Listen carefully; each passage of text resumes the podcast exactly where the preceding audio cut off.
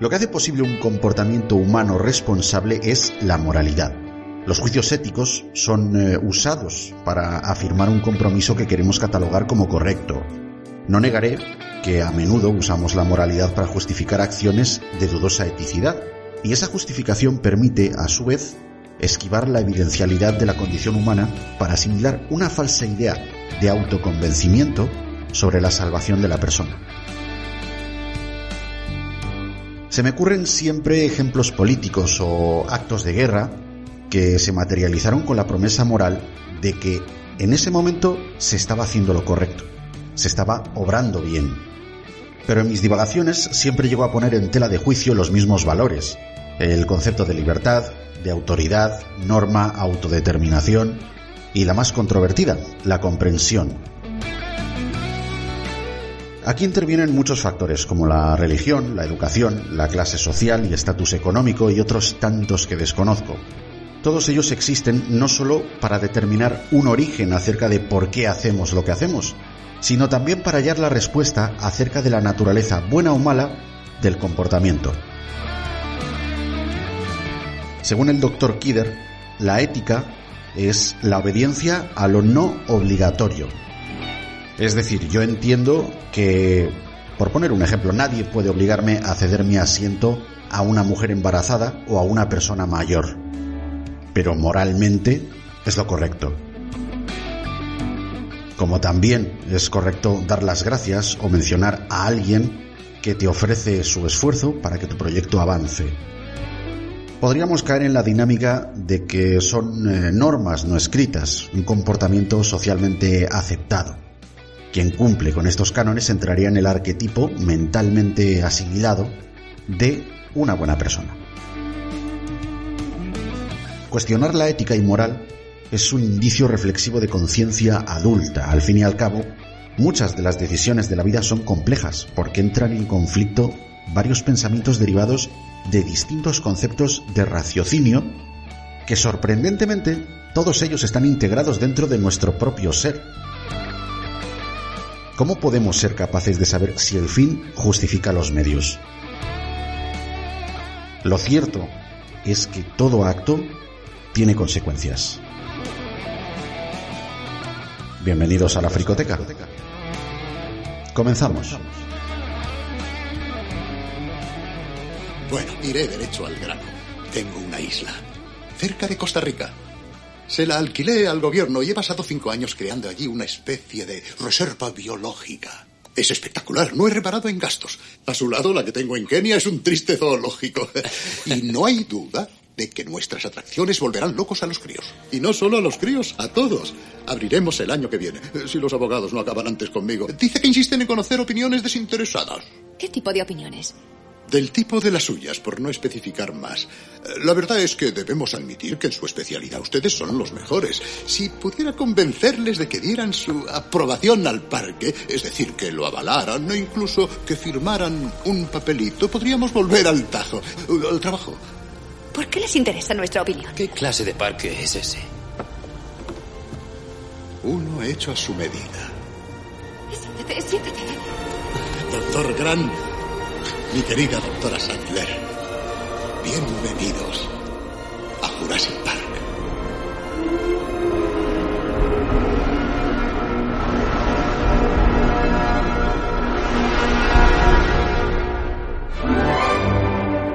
Muy pero que muy requete buenas, fricototes, ¿cómo estáis? Eh, ¿Todo bien? ¿Sois felices? Bueno, pues no os preocupéis porque ya está aquí la fricoteca para haceros desdichados de nuevo. Bueno, hombre, esto es broma. Este podcast es todo lo contrario, es la alegría de la huerta. Esto es super happy, es la caña con cebolla y además hoy hay programón, claro que sí, porque tanto el contenido que os vamos a regalar como los contertulios son de altura. No hemos reparado en gastos. Empezamos fuerte con el primer contertulio, que es el fucking crack. ¿Qué digo? Es más que eso, es el puto Kraken in person here. El señor Danny Maverick, bienvenido, ¿cómo estás, compañero? Solo diré que los domingos se abren camino.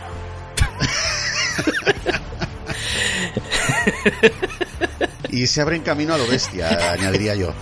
se, se abren camino a la bestia con un buen café porque si no no hay manera, macho. Esto es increíble. Bueno, saludos a los oyentes, eh, a quien nos escuchen en algún otro momento que no sea un domingo. eh, bien, bien por vosotros porque vamos, estas horas son un poco intempestivas, pero bueno, aquí estamos dándolo todo para hablar de, de parques extraños.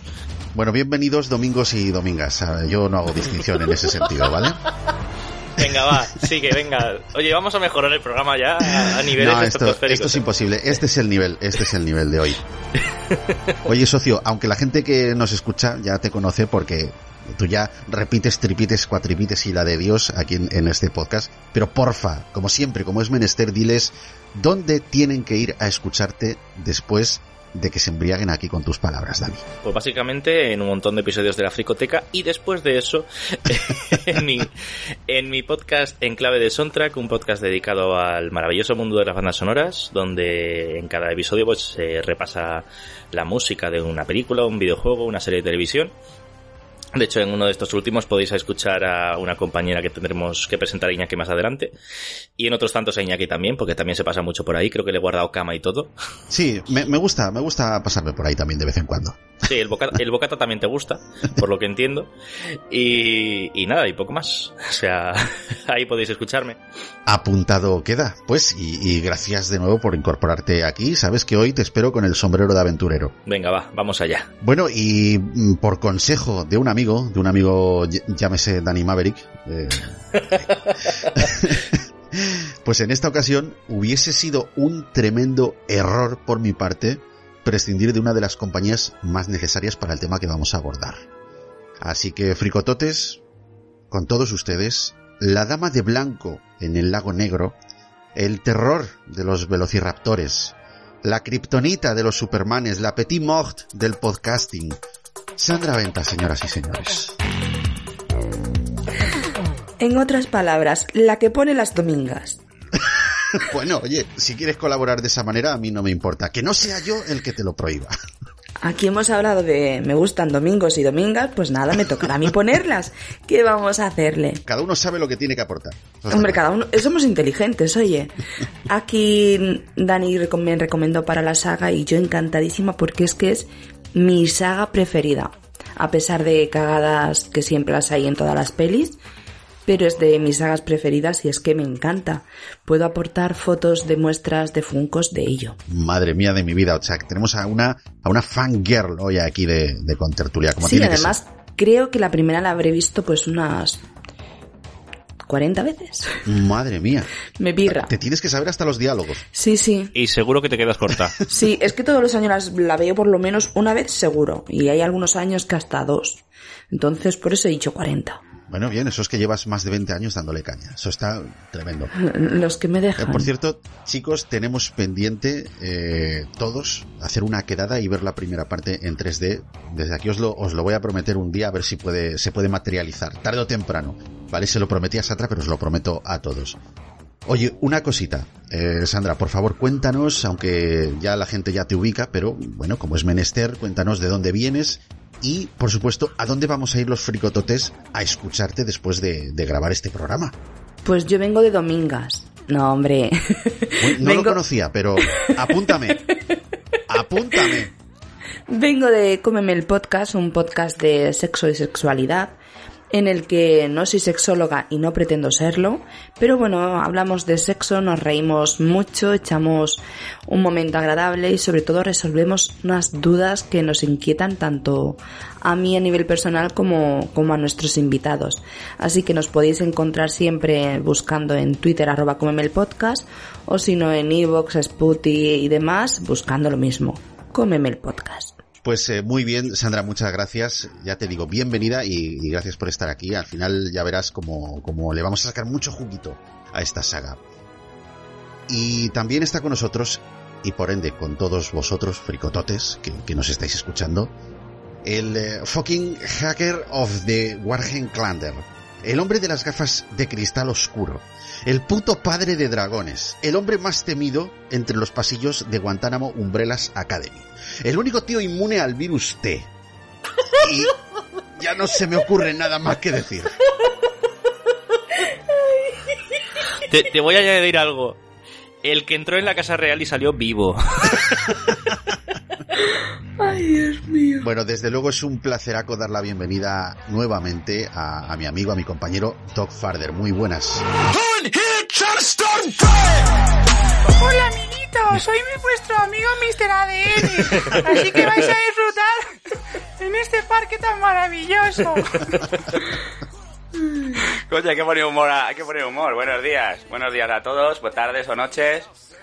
Bienvenido, bueno, Iñaki es la segunda o tercera vez que ya me invita, así que nada, es un lujazo disfrutar de esos dinosaurios y de estos compañeros de altura. Hola Sandra y hola Dani, como ya nos conocemos, pues nada, es como si tomamos un café. Bueno, venga, hola, hola. Bueno, aunque está un poquito de más, Doc, también te voy a pedir a ti eh, que nos cuentes a todos, que, que nos cuentes a, a, los oyentes de la Fricoteca, que aunque ya te conocen, recuérdanos un poquito dónde pueden escucharte. Bueno, pues me podéis escuchar eh, en Evox, en ese, en, en, ese universo que he creado desde marzo de 2020, que es Mocking Pod, ¿vale? Lo unificado, sí, porque esta conversación la he tenido con mucha gente, tenía muchos podcasts, no, ahora solo es uno, Mocking Pod, que está en Evox y también tienes en Spotify. Y nada, pues hablo un poquito de cine, de series, de la vida, de todo lo demás. Así. Bueno, pues de cositas que molan, de cositas interesantes, como tiene que ser. Uh -huh. Y bueno, pues eh, nada, para terminar, ya solo queda el cuarto mosquetero de esta tertulia, que, que es un servidor, soy... ¿Puedo? Sí, sí. ¿Puedo? Y tenemos con nosotros al hombre del sombrero y la barba que lo marcó. el hombre que tiene puertas en su casa que son más altas que el gigante de hierro. El hombre que hace que los coches puedan ir solos por un sitio lleno de peligros. El hombre que para tener adiestrado un animal decidió tener un Tyrannosaurus Rex. Con vosotros, Iñaki Sánchez. La madre que me parrie. Esto no me lo esperaba, tío. Ha sido buenísimo, me has emocionado, ¿eh? Me recuerda a José Luis Moreno, te lo juro, se falta que dijera, guapo, inteligente, ha ganado tres discos de oro. ¡Uh! Con todos ustedes. Iñaki Sánchez. No te lo juro, es que... Por cierto, por cierto, Iñaki, eh, para los que no te conozcan, ¿dónde te pueden escuchar? Bueno, para los que no me conocen es mejor que no me escuchen, pero bueno, me pueden, me pueden buscar por Evox también, eh, que estoy ahí en, un pequeño podcast que se llama La Fricoteca y más cositas por ahí. Ay, qué risa. En fin, no sé, me has dejado sin palabras. Estoy sin, eh, te iba a decir sin aliento, pero no es correcto. Lo que estoy es con un colapso cerebral increíble y todo por tu culpa, Dani. Eh, los domingos, los domingos por la mañana hacen estas cosas, nene. Los domingos son así y, y con vosotros ya veo que donde las dan las toman.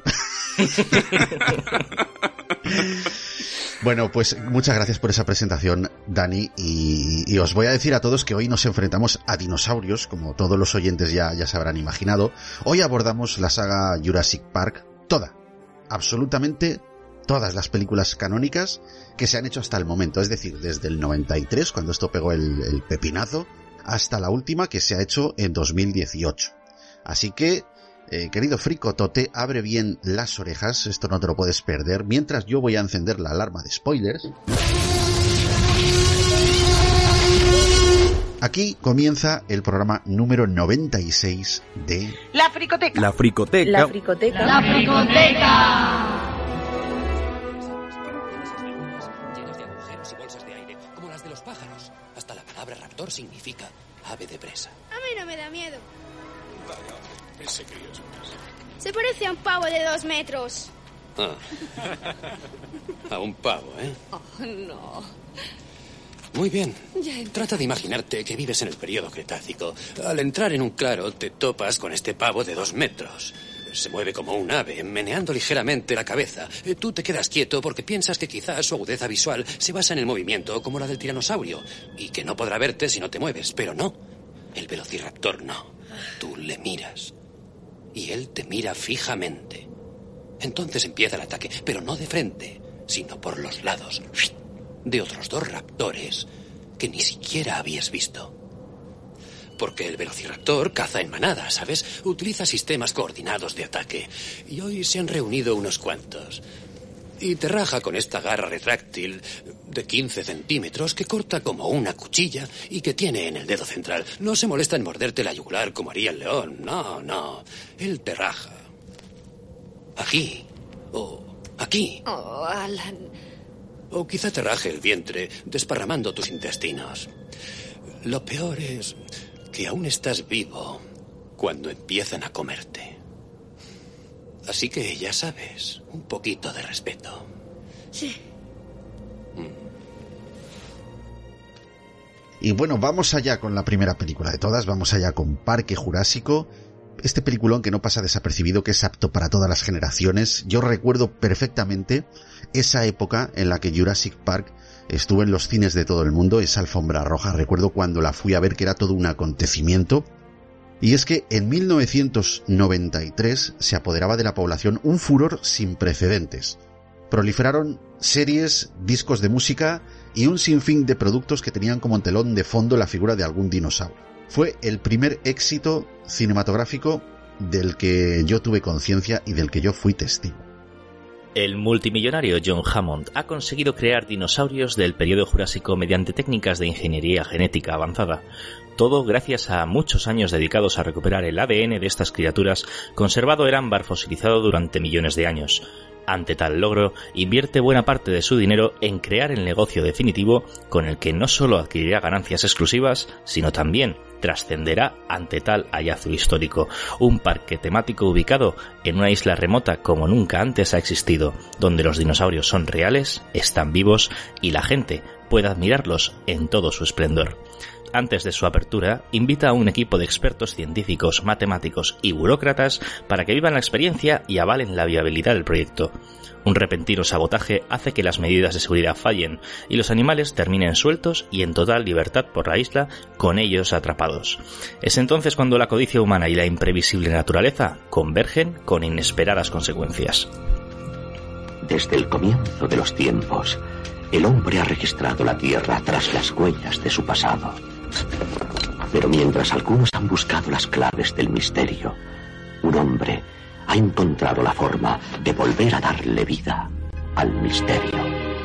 Poseo una isla cerca de Costa Rica y he pasado los últimos cinco años construyendo una especie de reserva biológica. Aquí, en esta isla privada, la ciencia ha desafiado a la evolución. ¿De dónde se saca la sangre de un dinosaurio de hace 100 millones de años? La genética ha dominado a la creación. Hemos creado atracciones biológicas vivientes tan asombrosas que cautivarán la imaginación de todo el planeta. Y la extinción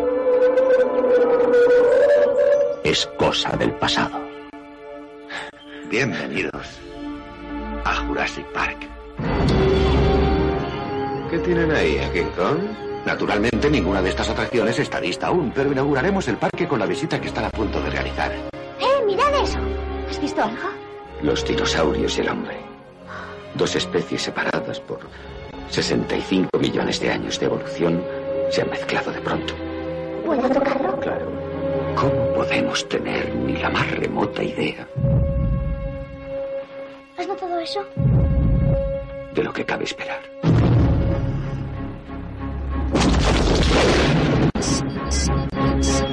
Las alambradas están fallando en todo el parque.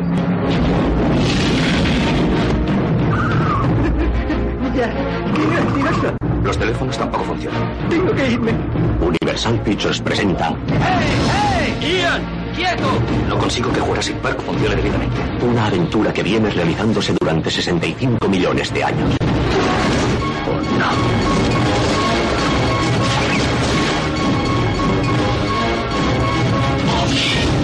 Es más que un retraso, eso es todo.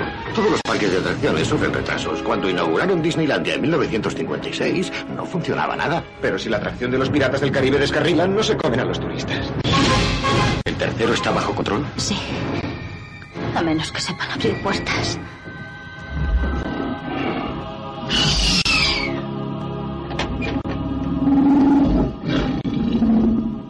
Jurassic Park.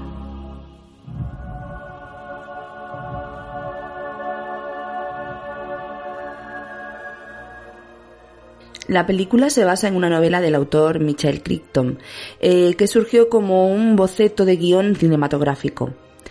En él se contaba la historia de un estudiante interesado en la clonación de dinosaurios. Al final, terminó por convertirlo en una novela, fijando los derechos en la misma en un millón y medio de dólares. Casi nada. Eso sería para el porcentaje de los beneficios de futuras adaptaciones que, que pudiese tener. Estos derechos tuvieron varios pretendientes a finales de los 80, como Tim Burton, Joe Dante o Richard Donner, y también de estudios importantes en los que estaba pues Warner Bros, Columbia Pictures, 20th Century Fox, pero fueron Steven Spielberg y Universal Pictures quien adquirieron en mayo de 1990. La primera opción de la Universal Pictures tenía en mente para la butaca del director que fue el mismísimo James Cameron. No obstante, Cameron tenía una visión de la historia tan diferente que a los productores no les convencía. Una de las modificaciones que quería aplicar a los dinosaurios era incluir un elemento alienígena que se alejaba considerablemente de la concepción original de la novela de Krypton. Así pues, el autor se puso a trabajar en la adaptación de su obra a la gran pantalla elaborando el primer borrador del guion. A finales del 91, Spielberg es contratado para dirigirla, pero Universal ya tenía trabajando a Amalia Scott Marmo para realizar una adaptación del guion en la que realizase ciertos cambios como fusionar al personaje de Ian Malcolm y Alan Grant. Cuando Spielberg asumió el control creativo metió a David Coeb para hacer ciertos retoques. Este centró sus esfuerzos en las escenas de la novela que más le habían llamado la atención de Spielberg. De este modo, el guion es nuevamente reescrito por Coeb, haciendo caso a las peticiones de Spielberg, como explicar el proceso de clonación mediante un corto de dibujos animados, pero descartó la escena inicial de la novela en la que un niño es atacado por un dinosaurio y otra secuencia en la que Alan Grant y los niños son perseguidos por el Tyrannosaurus por un río. Otro cambio fue el carácter de Grant con los niños, ya que en la novela es hostil con ellos y a medida que transcurren los acontecimientos se va sensibilizando. En la película tan solo huye de su compañía, pero no pierde los nervios con ellos. Pues vemos que Spielberg compitió con Richard Attenborough, que, que la gente no lo sepa, es, es un, era una persona muy reconocida, creo que ya está muerto, que además hizo de Gandhi, ganó varios Oscars y todas esas cosas, en 82. Según uno, pues el Oscar de extraterrestre, que la verdad, hombre, ahora actualmente la gente diría que qué bajón, y otros se lo llevaron por Gandhi. O sea, la verdad que fue como, fan, si, si ver la película es un poquito como, pero bueno. Sin embargo, pues Spielberg le comenta que le gustaría crear un personaje que quisiera interpretar y bueno, de este modo pues habló con el guionista para modelar a ese personaje tan cariñoso, tan afable, que es John Hammond. Que bueno, que en la novela, bueno, pues eh, ya lo contaremos, pero bueno, se lo pasan por el arco de triunfo. Y el director quería contar con Juliette Binoche, una actriz que la, la, habéis podido ver la, la trilogía, iba a decir saga, de tres colores azul. Y ante la existencia de Spielberg, pues Binoche responde en tono pues yo creo que fue un tono un poco cómico, porque le dijo, vale, pero ¿qué hace dinosaurio? Vale, es como eh, Son Young cuando fue a Batman y dijo, quiero ser Catwoman o Gatúbela. Es como, venga, tía, ¿qué edad te crees que tienes? Pero bueno, el director no voy a insistirle y fijó en Laura, y, fijó, puso atención en Laura Dern. La podéis conocer por Twin Peaks, Corazón Salvaje, ha hecho muchas cosas de Bill Lynch. Esto sí que me ha sorprendido. Cristina Ricci audicionó para ser la pequeña Lex, que no consiguió. Hubiera molado, la verdad, y hubiera dado mucho juego. Y William Hart fue la primera opción para hacer de Alan Grant, pero rechazó el papel sin haber leído el guion. Spielberg también contactó con Harrison Ford para que asumiese el rol y para ello convenció que el personaje se inspirara en Indiana Jones, pero el, actor dijo que no, que, la oferta no, le interesaba en ese momento y que se ha comprometido a rodar El Fugitivo. Y bueno, que Alan Grant pues llevaba barba y Tim era mayor que Lex y Hammond moría, al igual que Chan Chan Chan y Ann Malcolm. Bueno, lo que estaba claro es que el director quería una producción que fuese por todo lo alto, quería efectos especiales lo más revolucionarios eh, posible, pero que no se saliesen del presupuesto que tenía concedido, el cual, por cierto, era de 63 millones de dólares. La película conseguiría romper la barrera de rentabilidad de los mil millones con una recaudación mundial de 1.029.153.882 dólares para los efectos especiales acudió al notable especialista Stan Winston, quien fue el encargado de crear los dinosaurios animatronics. En este proceso involucró a más de 60 especialistas para bocetos, modelos articulados, miniaturas y réplicas fidelignas a tamaño real. La idea era que cuando hubiese planos que captasen partes de un dinosaurio, bien una pierna, una cabeza, pues se usasen los modelos de Stan Winston y cuando se mostrasen otros planos en los que eh, se veía una vista general de dinosaurios al completo, corriendo, moviéndose, pues esto se hiciese digitalmente. El objetivo era que no se apreciase la diferencia entre la criatura virtual y el animatronic. Del apartado digital se ocupó la empresa Industrial Light and Magic, como no podía ser de otra manera, que combinó los últimos avances hasta la fecha con novedosas técnicas derivadas de otras ya existentes, como por ejemplo la del Go Motion, que es una técnica que evoluciona directamente del Stop Motion, involucrando a su desarrollador Phil Tippett, entre el equipo de 50 personas que estuvo trabajando en postproducción alrededor de 18 meses. Estas labores se llevaron alrededor de 15 millones de dólares del presupuesto inicial y en pantalla se calcula que suponen unos 6 minutos de metraje total. Como no tenemos ninguna referencia real de cómo sonaban los rugidos de un dinosaurio, se decidió combinar varios sonidos de animales. Por ejemplo, los Brachiosaurus suenan a una combinación de sonidos de ballenas y burros. El del tiranosaurio es una mezcla entre rugidos de tigre, caimán y bebé elefante y los velociraptores son una mezcla entre voces de delfines y gruñidos de morsas. La cría de, Triceratops que se ve en la película fue construida en un principio para una escena en la que uno de los chicos montaba en él. Los técnicos habían estado trabajando en el animatronic cerca de 12 meses para perfeccionar los movimientos de tal forma que resultasen fluidos y naturales, pero al director le pareció que la escena quedaba muy diferente al respecto de lo que se había imaginado de modo que decidió al final no incluirla por miedo a que rompiese el ritmo de la película. En esa misma escena, el médico que examina el Triceratops enfermo es el propio productor Gerald R. Molen, haciendo un cameo. En la novela el dinosaurio enfermo era un Stegosaurus, pero Spielberg mandó cambiarlo porque el Triceratops era su dinosaurio favorito, algo que queda reflejado en esta escena por medio del personaje de Sam Neill. Stan Winston empezó a trabajar en los efectos especiales dos años antes del estreno de la película. Se las ingenió para hacer vibrar un vaso de agua con una cuerda de guitarra fijada en la parte inferior del soporte que está en la guantera del vehículo. Confesó que fue el efecto más difícil de conseguir para la película. En la novela salen unas 15 especies de diferentes dinosaurios, pero entre Spielberg y Winston eh, decidieron que para la película tan solo mostrarían seis, para el nacimiento del velociraptor utilizaron un cucurucho de helado para crear los efectos del sonido del cascarón del huevo rompiéndose. Para el pegajoso líquido del interior del huevo utilizó un melón maduro. Respecto al Dilophosaurus, el real fue mucho más grande del que se muestra en la película. No escupía veneno ni le salía una cresta lateral. La isla hawaiana de Kuwait sirvió de emplazamiento para simular la isla de Nublar y el equipo filmó en ella durante 20 días. Y para escena final, pues se barajó la idea de que Hammond apareciese en un jeep matando a los dinosaurios con una escopeta, en plan yo creo John Wayne eh, concibiendo la pipa Atari y rescatando a los protagonistas. Se desechó porque consideraron que, bueno, que Spielberg y Attenborough querían haber hecho algo mucho más realista y no estaban convencidos de que tuviera coherencia con, el personaje y con la trama que había tenido. La banda de Aerosmith compuso una canción llamada Lizard, o lagarto se podría, se podría traducir para promocionar la película, pero se descartó. Sin embargo, este tema apareció posteriormente en la película de animación Rock Rats, Vacaciones Salvajes, del año 2003, bajo el título Lizard Loved. Eh, tengo varias cuestiones. La primera, ¿dónde coño tenía el culo el Triceratops? Es verdad porque había una montaña de mierda más grande que el Triceratops, eso para empezar. Y en esta película hay una cagada muy, pero que muy, muy, muy evidente. Que por cierto, qué gran meme salió, ¿eh? Sí, sí.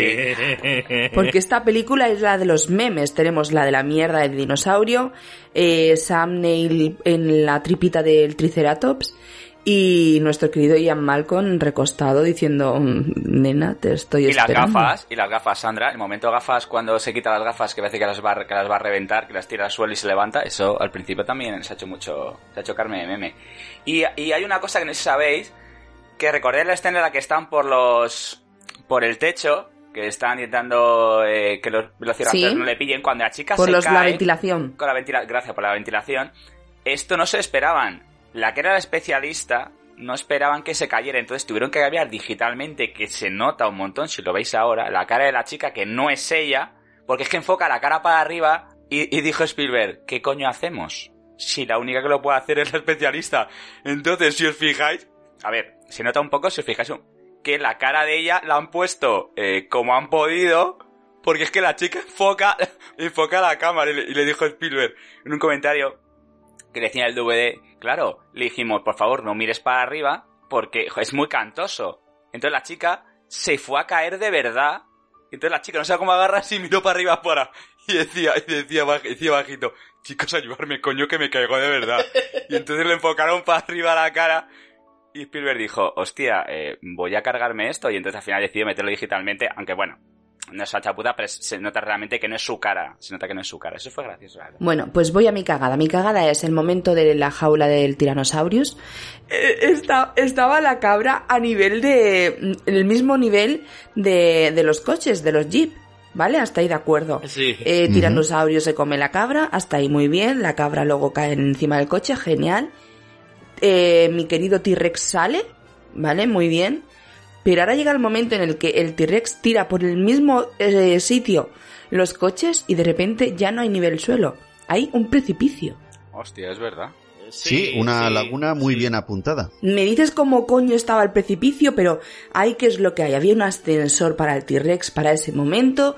Eso es una cagada de guion muy, muy, muy grande. Un agujero de guion, sí señora. Hostia, qué bueno. No lo había pensado. Bueno, no sé si alguien ha reparado en esto, pero cuando Dennis Nedry es, eh, bueno, le echa la bronca a John Hammond acerca de, pues eso, de que, de lo de que no soy responsable de sus finanzas y tal, se puede ver si os fijáis, ¿vale? Si os fijáis bien en, en las pantallas de los ordenadores que, que tiene ahí, está viendo la película Tiburón.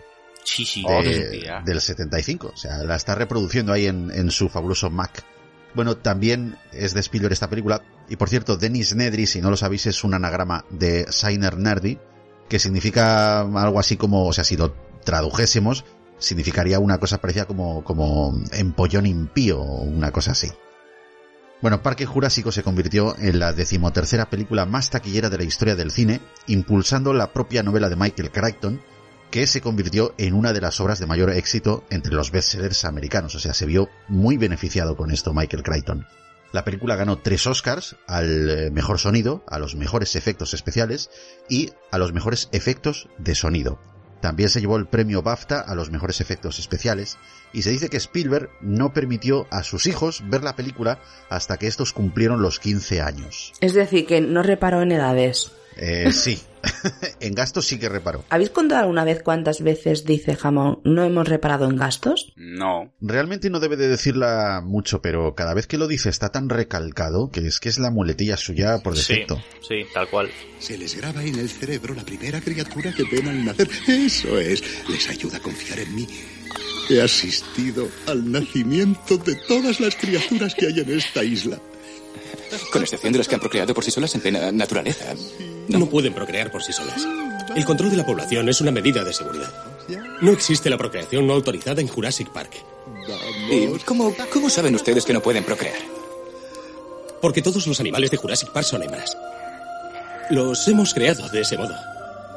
John, el tipo de control al que usted aspira no es de ningún modo posible. Si algo nos ha enseñado la historia de la evolución es que la vida no puede contenerse. La vida se libera, se extiende a través de nuevos territorios y rompe las barreras dolorosamente, incluso peligrosamente. Pero así es. ¿Quiere decir que un grupo compuesto enteramente por animales hembras puede procrear? No, digo sencillamente que la vida se abre camino. Bueno, al final resulta ser cierto que la vida se abre camino. Los dinosaurios eh, han comenzado a reproducirse sin que los científicos puedan evitarlo. Y esa es eh, la mejor excusa que tenemos para que tenga lugar una secuela. En 1997 se estrena El Mundo Perdido. Han pasado cuatro años desde la devastación del Parque Jurásico y el doctor Malcolm está a punto de descubrir que algo ha sobrevivido. En una isla de Costa Rica perteneciente a la costa de las Cinco Muertes, los dinosaurios viven y se reproducen en libertad. Se trata de la llamada Zona B, el lugar que servía como laboratorio genético. Después de que John Hammond llevara la empresa a la bancarrota, su sobrino Peter, el Tito Peter, ha tomado las riendas y está dispuesto a levantar la compañía explotando la peligrosa zona.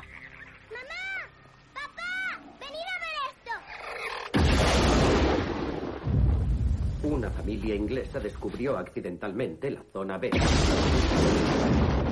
Y ahora es solo cuestión de tiempo para que ese mundo perdido sea descubierto y saqueado. Esperemos que haya conseguido mantener esa isla en cuarentena y controlada, pero me ha dejado estupefacto. ¡Wow! ¡Fantástico! Uh, ah, este es el principio. Pero luego vienen las carreras y sálvese el que pueda. ¿Qué demonios es esto? Coged todo lo que podáis. Necesitamos con urgencia un equipo de rescate. Llevarse los dinosaurios de esta isla es la peor idea en la larga y triste historia de las malas ideas. Pongamos en marcha esta feria ambulante. ¡No te muevas! ¿Qué pasa? Mamá está muy furiosa. Después del éxito de la película anterior, Spielberg reforzó al autor de la novela original y le forzó a escribir, eh, a reescribir, mejor dicho, su obra con ciertas modificaciones para que Ian Malcolm, que no sobrevivía al ataque del tiranosaurio Rex, por lo menos en la novela, pues tan solo resultase herido y pudiese regresar para una secuela que ya tenía planeado filmar. De ese modo, Michael Crichton se puso manos a la obra, pero confesó que le resultó muy dificultoso elaborar eh, una historia en la que Malcolm fuese protagonista y ante todo no sabía qué excusa inventar para volver a ponerle en contacto con los dinosaurios después de lo ocurrido. Spielberg volvió a contar con eh, David Coeb para adaptar el guion y le pidió que visionara las películas japonesas de Godzilla. También las adaptaciones que se habían hecho de King Kong hasta la fecha. Tierra desconocida, del 57, y con especial interés Atari, del 62. Es por eso que se aprecian ciertos guiños y homenajes a estas, a estas producciones en la película, como que el barco que se estrella en el puerto se llame el SS Venture, como el de King Kong, la del 33, o el hecho de que un personaje asiático que huye del tiranosaurio Rex por las calles de la ciudad diga en, en, su idioma, eh, una cosa así que si tradujésemos al castellano diría me fui de Tokio para no toparme con estas cosas. Spielberg consiguió un presupuesto de 73 millones de dólares, poco más que la entrega anterior, y esta vez eh, recaudó bastante menos, 618 millones 638 mil 999. Pero la saga seguía teniendo un amplio margen de beneficios y todavía pues tenía mucho tirón. Steven Spielberg como el guionista David Coeb tienen cameos en la película. Spielberg es un hombre que le vemos comiendo palomitas, y Cobb le vemos apareciendo brevemente para ser devorado por unos dinosaurios. Y este último además aparece acreditado como eh, Unlucky Bastard, sería como el bastardo pues sin suerte. Spielberg vuelve a contar eh, con la industria Light and Magic, además de Stan Winston y su equipo para hacer esos efectos especiales que vimos en la primera película y los animatrónicos que estaba compuesto por 200 especialistas. Se, utilizó el, tiranosaurio de la primera parte, pero se construyó otro para que fuera su pareja. Cada uno de ellos pesaba 9 toneladas y necesitaría pues, ser controlado por 25 especialistas al mismo tiempo. Para minimizar el riesgo de los, accidentes, pues se construyeron decorados especiales alrededor de ellos para minimizar los movimientos de las enormes eh, máquinas. Además, se prohibió el uso de teléfonos inalámbricos y similares porque entraban en conflicto con las frecuencias de los controles remotos que movían pues cada una de las partes del tiranosaurio. En total, chicos, se elaboraron 40 animatronics diferentes que fueron diseñados año y medio antes de empezar la filmación. Julian Moore se quedó en shock cuando Spielberg la llamó para que interviniese en la película. Confesó a su compañero de reparto Jeff Goldblum que no sabría si iba a poder mostrarse asustada en determinadas escenas porque la presencia en el set de Spielberg le intimidaba hasta el punto de dificultarle a la hora de meterse en la escena. Goldblum dijo que los dinosaurios estaban tan bien hechos que no le costaría trabajo asustarse. De hecho, muchos de los figurantes que gritaban estaban realmente asustados al ver a las realistas criaturas de Stan Winston. Se dice que incluso Spielberg grabó muchas de las escenas por videoconferencia desde su casa. La escena inicial donde vemos cómo una niña es atacada por un grupo de Compsognathus triasicus está sacada de la primera novela. También la parte en que los protagonistas son perseguidos por el propio Tyrannosaurus Rex y se esconden detrás de una cascada de modo que el Rex solo puede intentar alcanzarlos con la lengua. Por otro lado, la escena en la que el dinosaurio se libera por las calles de San Diego era una idea que los productores querían incluir en la tercera entrega, pero Spielberg, que sabía que no iba a dirigirla, sino que participaría como productor ejecutivo, quiso tomar él mismo las riendas de esa escena desde la dirección y por eso se terminó incluyendo en la segunda parte. El anfiteatro de Hammond en San Diego se ve en esta película con una forma muy similar a la isla de la primera película, con forma de cráter volcánico hundido e invadido por el bosque tropical. Si vemos la película en versión original, apreciaremos cómo el barquero que lleva el equipo de Malcolm hasta la isla Sorna habla español. Los dibujos que Roland lleva para identificar a los dinosaurios desde el coche son en realidad los bocetos que dibujó por encargo el artista Mark Crash. ¿McGreary se dice? McGreary, McGreary. Pues ese. Para el equipo de Stan Winston. pues ese. pues ese. En esta escena se refiere a uno de los dinosaurios describiéndolo como un fraile, que por cierto me encanta ese dinosaurio. Otro sutil guiño a Dragonheart, Corazón de Dragón, de 1996, película estrenada en el año anterior donde el propio actor Pete Post... joder, vaya nombrecito. Postlethwaite. Pues ese interpretó el personaje de un fraile. Y bueno, hubo un descarte interesante que no llegó a incluirse en la película cuando el equipo de Peter eh, eh, Ludlow es perseguido por los velociraptores eh, que encuentran un acantilado y corren hacia él. Entonces, cuando saltan a vacío sus mochilas, se explican en forma de ala delta. Los velociraptores caen al vacío, pero los soldados son de pronto atacados por pterodáctilos que destrozan sus mochilas. Y ya en la ciudad de San Diego se plantea la duda acerca de quién pudo devorar la tripulación del barco, si el tiranosaurio estaba sedado y encerrado en la bodega. Bueno, hay una teoría que dicta que cuando el barco zarpó se colaron varios velociraptores a los que la tripulación tuvo que afrontar. Cuando ya no quedaba ninguno, el último superviviente de, entre los soldados, herido de muerte, cerró la bodega del tiranosaurio como medida de precaución. Hay otra explicación, la cual dice que solo un velociraptor se coló en el barco. Después de atacar a la tripulación en el puente, el último hombre moribundo abrió la compuerta de la bodega para atraer al animal y cuando éste se metió, se metió dentro, volvió a cerrar la bodega y fue el tiranosaurio quien devoró al velociraptor. Lo cierto es que se pretendía rodar una escena barajando pues eh, un poquito estas dos historias, incluso se llegaron a hacer varios storyboards, pero eh, resultó que el tiempo de filmación se les echaba encima y por eso Spielberg eh, pues decidió no filmarla. Como veis, sí que reparó en gastos. Sí, ya vemos.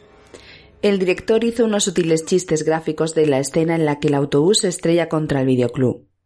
El establecimiento es de la franquicia ya desaparecida Black Blockbuster y a la entrada tiene promociones de dos películas que no existen. Uno es de la producción llamada eh, Jack and the Beanstalk, Jack y las judías mágicas. El director pretendía hacer un juego de palabras para elogiar al actor Robin Williams, que en paz descanse, por su participación en la anterior película en que ambos trabajaron juntos, Hook, el Capitán Garfio. A quien gráficamente representa en la portada del cartel de forma muy similar, y también al trabajo del actor en la película de Jack de 1996 de Francis Ford Coppola y la otra producción que se puede ver se corresponde a una ficticia producción llamada King Lear, basada en la obra de William Shakespeare. En dicho cartel se puede ver al Tito Arnold Schwarzenegger en el rol principal presentado con un look muy similar al de Conan. Esto más que un homenaje es una burla de Spielberg hacia el escaso talento interpretativo del actor austriaco. Cuando el ángulo de la cámara nos deja ver el fondo de la tienda podemos apreciar cómo hay un cartel en la pared que anuncia la película La mujer y el monstruo de 1954, pero en 3D y otra pancarta con la ficticia producción Tsunami Sunrise, protagonizada supuestamente por otro de los actores fetiches de Spielberg, Tom Hanks. Al igual que su predecesora, El Mundo Perdido fue nominada a los Oscar en la categoría de mejores efectos especiales. Pero en, en esta ceremonia, en esta gala, fue Titanic la que arrasó, evidentemente ya lo sabemos todos. Es que Titanic era muy buena, entonces también competir contra ella era complicado. Efectivamente, bueno, ya sabéis todos que se llevó 11 estatuillas, incluida la de, pues la de esta categoría, la de los mejores efectos especiales. Es que eh, yo no sé si, si te resulta muy, o sea, si Titanic te gusta mucho, te gusta muy poco, Dani, a mí me parece que es un peliculón de la hostia. Peliculón es, pero para efectos especiales, por favor Por favor. Amigo, uf, tienes que ver el making of, es una puta pasada, ¿eh? ¿Qué? Es una puta pasada. Que te- James te Cameron se tuvo que quedar en Terminator 2. A ver. en fin, bueno.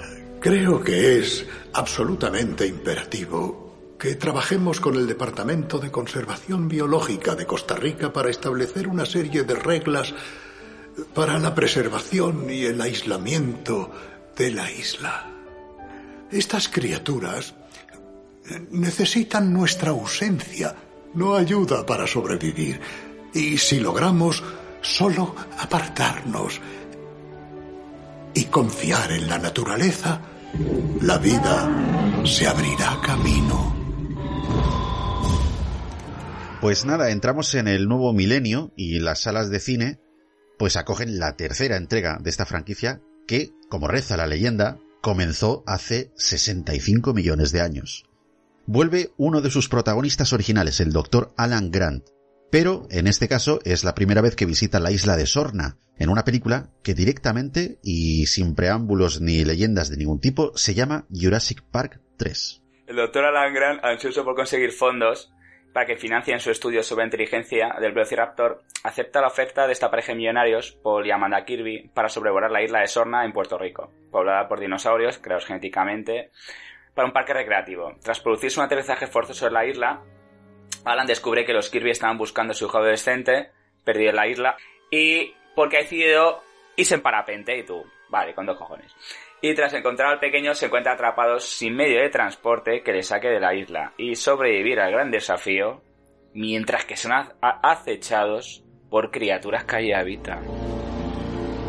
Todas las teorías sobre la inteligencia del velociraptor y de su habilidad se apartan de la realidad. Eran inteligentes, más inteligentes que los delfines o las ballenas, más que los primates. Tengo una propuesta que hacerle a usted. He alquilado una avioneta para sobrevolar la isla Sorna y queremos que sea nuestro guía. Nos gustaría hacer un donativo para ayudar en su investigación.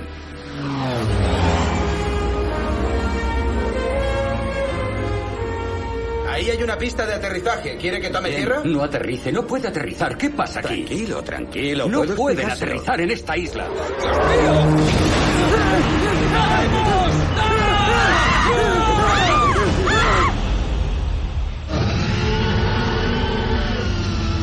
¿Qué ha sido eso?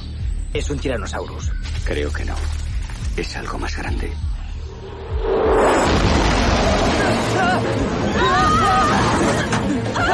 ¡Síganme! ¡Viene hacia aquí! ¡Hacia los árboles! ¿Así se hacen los dinosaurios? No. Así se juega a ser Dios.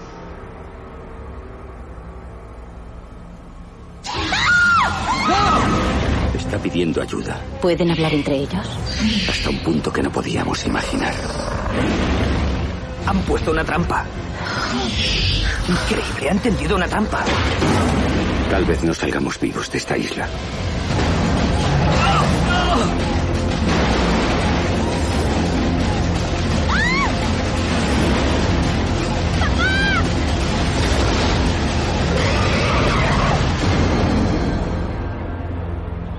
Oh, Dios mío. ¿Qué es eso? Es una pajarera.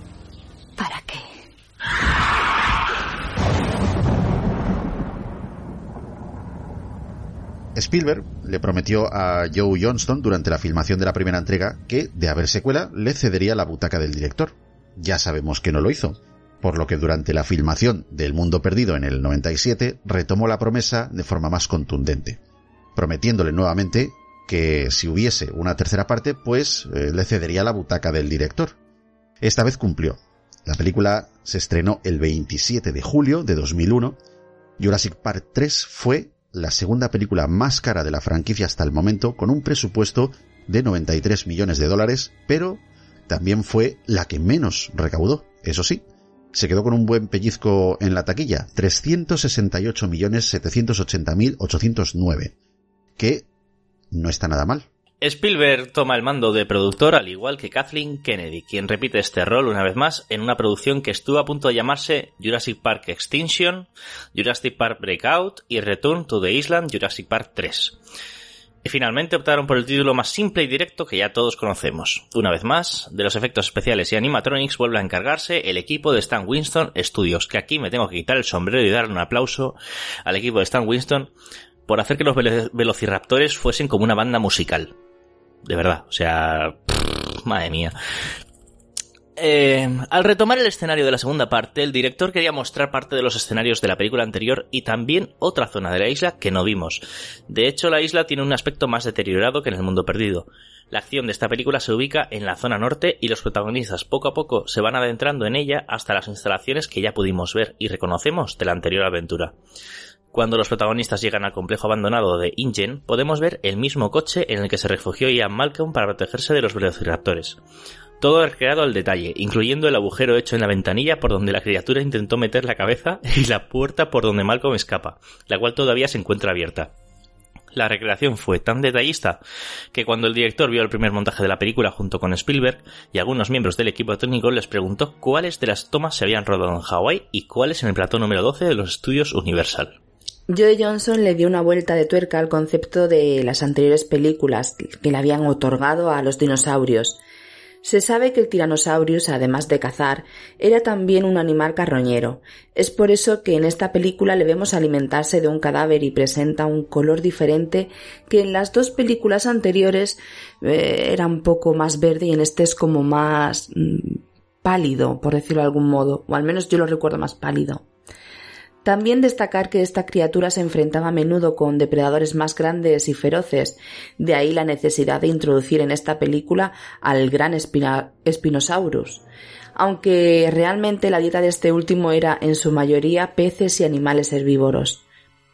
Aún así fue probablemente el mayor depredador carnívoro que haya existido en el planeta. Su hallazgo data de finales del siglo XIX, poco antes en el que apareció el, el Tyrannosaurus.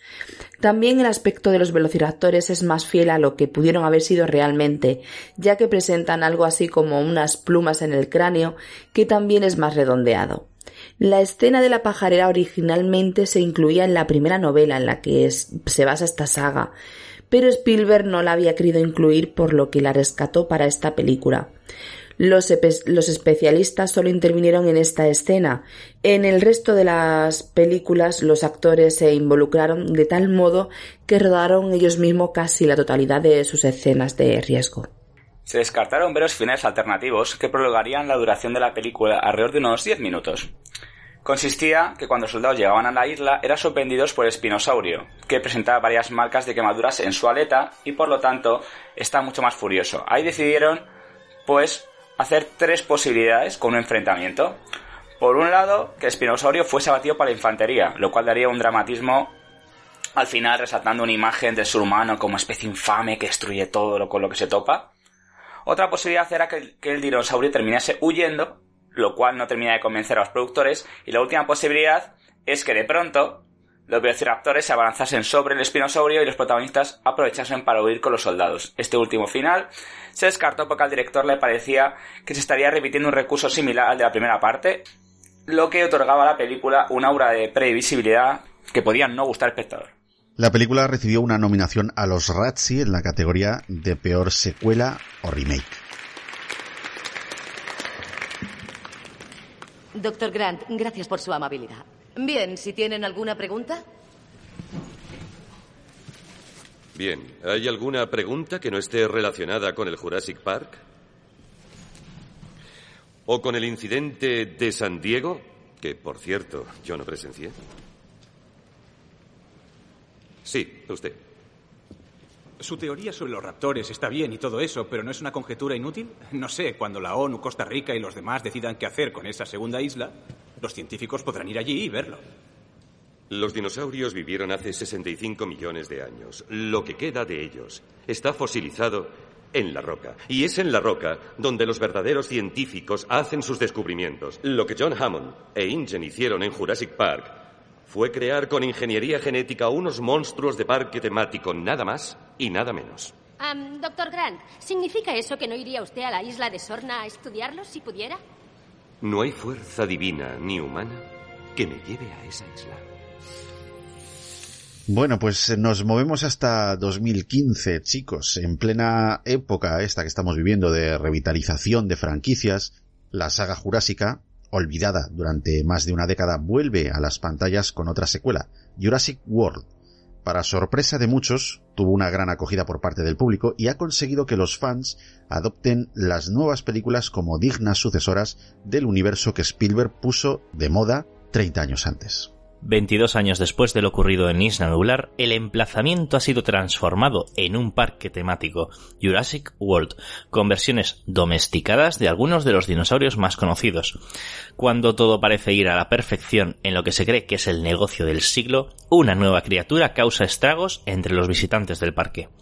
Un ser creado artificialmente a base de combinar los rasgos más temibles de estos depredadores prehistóricos desea abrirse paso por las instalaciones del complejo amenazando las vidas de los turistas.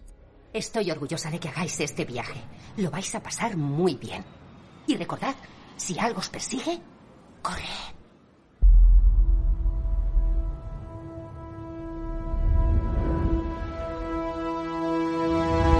Seamos sinceros.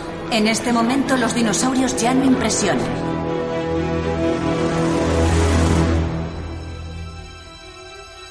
Hace 20 años la desextinción era algo mágico.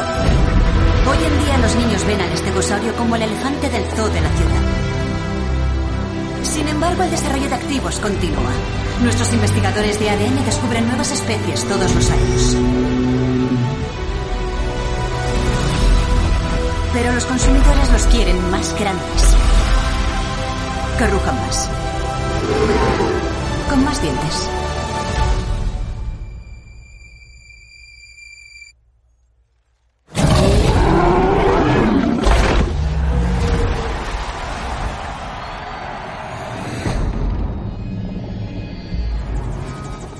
Hemos aprendido más de la genética en los últimos 10 años que en un siglo entero desenterrando huesos. Se nos ha abierto un mundo nuevo. El primer híbrido modificado genéticamente es una realidad. ¿Os habéis inventado un dinosaurio nuevo? No es una buena idea. El muro tiene 12 metros de altura. ¿De verdad cree que lo escaló? Depende. ¿De qué? De la clase de dinosaurio que hayan podido fabricar. Hay que evacuar la isla. Es un animal muy inteligente. Matará a todo lo que se mueva. Oh, Dios.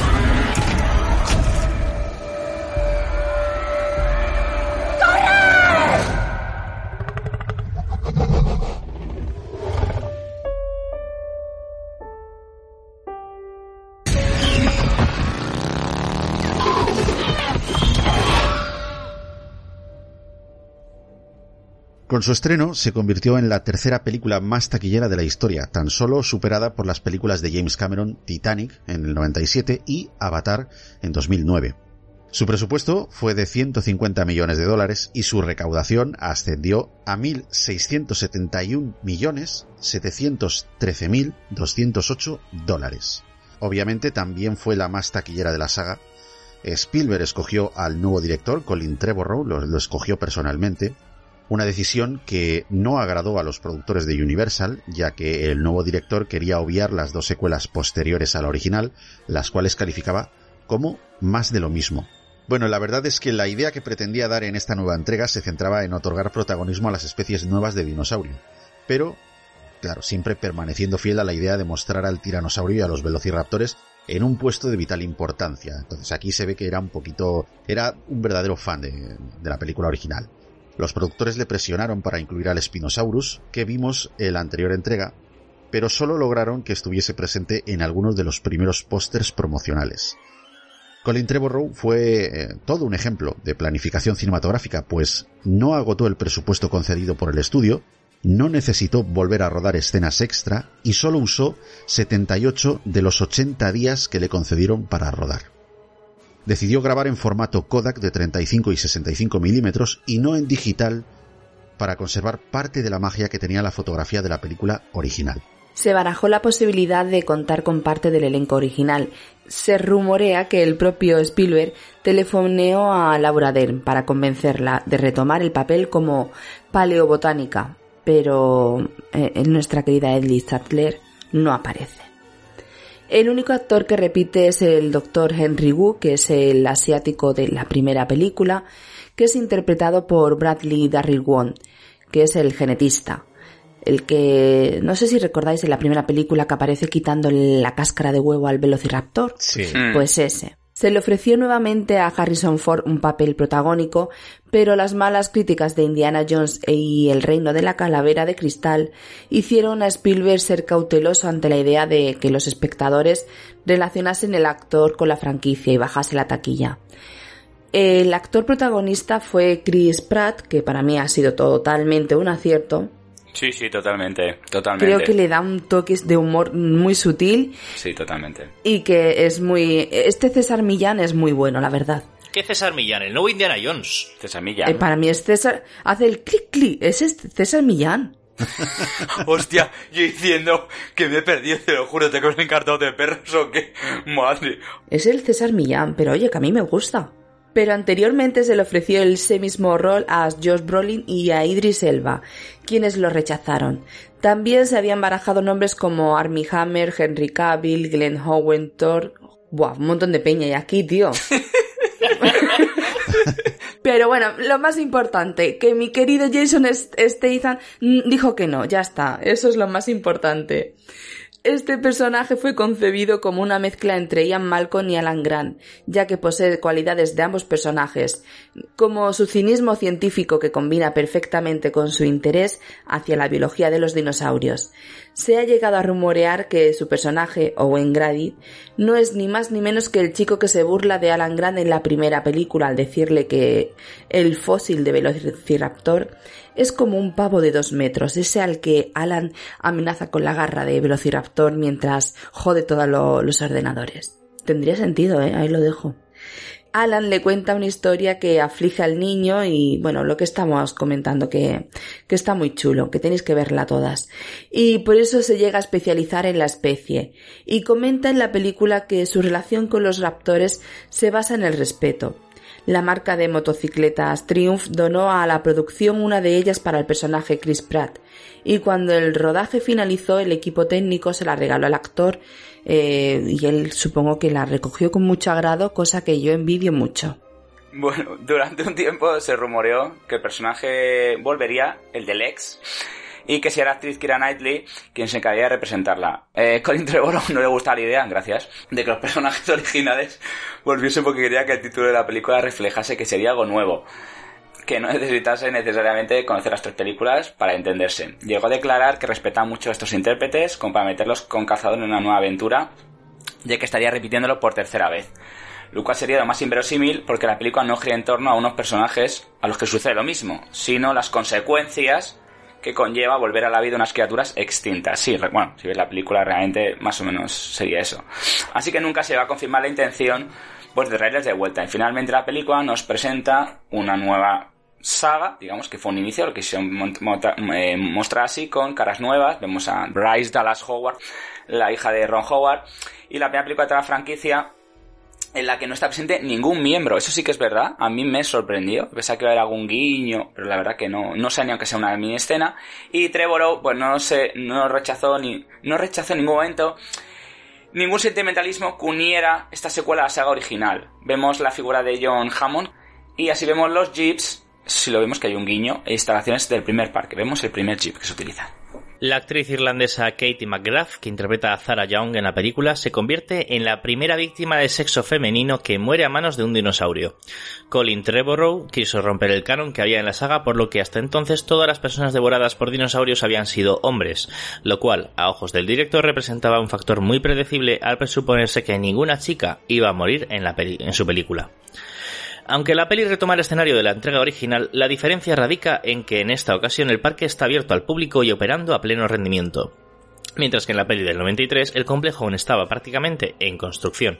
Para el rodaje no pudieron contar con Stan Winston en la creación de animatronics ya que falleció en el año 2008. De ese modo se tomó la decisión de incluir más porcentaje de criaturas hechas de forma digital y los restantes animatronics fueron encargados a la empresa Legacy Effects, que fue creada por especialistas que habían trabajado con Stan Winston. En homenaje al creador de efectos especiales podemos ver que una de las tiendas del complejo temático se llama Winston que por cierto es algo que se echa mucho de menos, por, al, al, menos yo he notado mucho la diferencia entre los dinosaurios de la primera saga a la segunda, ¿eh? Sí, totalmente. Completamente. Totalmente. Sí, es cierto, es cierto. Trevor Rowe conocía como fan de la saga el descontento de muchos aficionados cuando la tercera entrega del Espinosaurio se acababa con el, con el Tiranosaurios. Él consideraba que era el rey de la franquicia. Como esto no le agradó, decidió incluir una secuencia en Jurassic World en la que vemos como el Tyrannosaurus destroza un esqueleto de Spinosaurus justo antes de enfrentarse con el Indominus Rex. Otro detalle casi, imperceptible fue que el escritorio de Lower eh, hay un ejemplar del libro de Dios que creó a los dinosaurios, escrito por el doctor Ian Malcolm.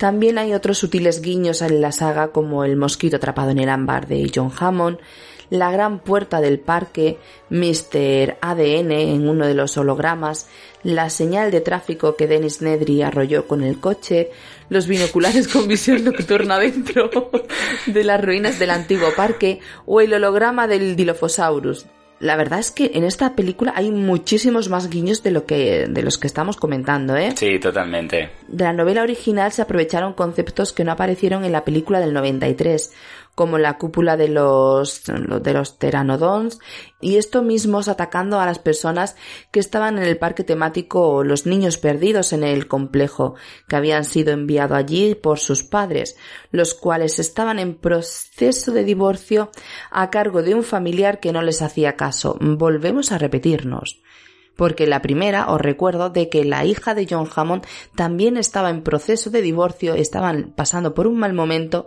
y envió a los niños con su yayo para que no presenciasen esa escena tan tan tan difícil. Otro guiño a la primera parte. Bueno, muchas de las ideas para una cuarta entrega habían sido descartadas con anterioridad. Jurassic Park, en tierra firme, fue guionizada por William Monaghan en 2002 y contaba una historia en la que un grupo de tranodones perseguía el helicóptero de rescate en que iban los supervivientes de la tercera parte y acababan eh, en la costa sembrando el caos por el continente americano. En 2004 se hizo otro borrador escrito por John Sayles, se llamaba Jurassic Park Dinosaurios al Rescate. En él se contaba cómo había una empresa que recogió especies y combinó su ADN con el de las especies caninas que eran más dóciles para poder amaestrarlas y usarlas en tácticas militares. Como es de esperar, las criaturas terminaban por escapar de todo control. Una idea que también fue desechada, aunque se conservaron algunos de los elementos para dar forma a Jurassic World. Desalojad la isla. Nunca le abriríamos. El animal que habéis creado es un híbrido y lo habéis criado en cautividad. Está viendo todo eso por primera vez. Esa hembra ni siquiera sabe qué es ella misma. Matará a todo aquello que se mueva. ¿Cree que el animal está descubriendo su propia existencia? Sí, y dónde encaja en la cadena alimenticia, y es mejor que no lo averigüe nunca. Bien, contención puede usar munición real en casos de emergencia. Si en su arsenal tienen una M134, súbanla a un helicóptero y frían a esa cosa. Aquí hay familias, no pienso dejar que el parque se convierta en un infierno. Ya es un infierno. Señor Grady, si no desea colaborar, no hay motivo para que permanezca aquí. Me gustaría poder hablar con la gente del laboratorio. Ese animal de ahí no es un dinosaurio. Sabe que no estoy autorizado a revelar la composición genética del activo. Ha matado a gente, Henry. Y es una desgracia. ¿Para qué nos va a servir un dinosaurio que se puede camuflar? Los genes de sepia que se le añadieron posibilitaban que resistiera una tasa de crecimiento acelerada. Las sepias tienen cromatóforos que permiten a la piel cambiar de color. Se ocultó a la tecnología térmica. ¿Cómo es posible? Las ranas arbóreas modulan su emisión de infrarrojos. Utilizamos cadenas de su ADN para adaptarla a un clima tropical. Sin embargo, nunca imaginé... ¿Quién le autorizó a hacer esto? Usted. Que sea más grande, que dé más miedo. Y que sea más guay fue el término que usted utilizó en su memorando. No se puede tener un animal con características depredadoras exageradas sin los correspondientes rasgos conductuales. Lo que está haciendo aquí, lo que ha hecho, La Junta cerrará este parque, confiscará su trabajo. Y Hammond ya no está aquí para protegerle. Da la sensación de que piensa que somos unos científicos locos. Pero estamos haciendo lo mismo que hemos hecho desde el primer momento. Nada de lo que hay en Jurassic World es natural. Siempre hemos rellenado los huecos del genoma con el ADN de otros animales. Es más, si su código genético fuera puro, muchos tendrían otro aspecto, pero usted no pidió realismo, usted pidió más dientes. Yo nunca le pedí un monstruo. Monstruo es un término relativo. Para un canario, un gato es un monstruo. Estamos acostumbrados a ser el gato. El éxito de, esta especie de reinvención de la franquicia hizo que el estudio se frotase las manos y, se, se pusiese manos a la obra en la producción de otra entrega más. Jurassic World, El Reino Caído, llega a las pantallas de cine en 2018 bajo la dirección del español Juan Antonio Bayona. Tras cuatro años de abandono del complejo turístico Jurassic World, la isla nublar solo está habitada por los dinosaurios supervivientes. Sin embargo, el volcán que allí se ha encontrado inactivo durante años amenaza con una erupción inminente. Ante la actividad volcánica, rescatar las especies que allí se encuentran es apremiante pero las, para las empresas involucradas.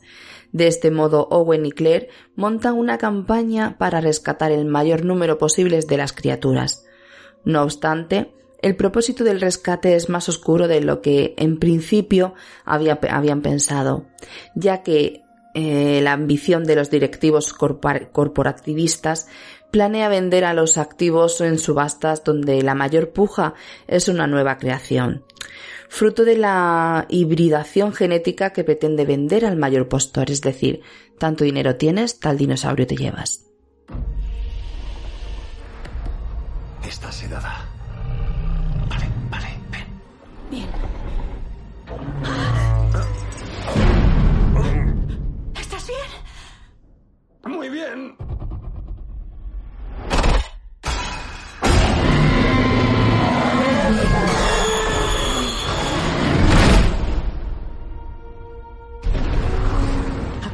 Pueden salvar? A 11 especies. Blue es la última de la suya. Jamás la capturarán. Usted conoce a alguien que podría ayudarnos. Una operación de rescate. ¿Qué podría salir mal? Eh, Blue. ¿Me conoces? Ven conmigo. Sabes que no puedes quedarte aquí. Diga a sus hombres que se vayan.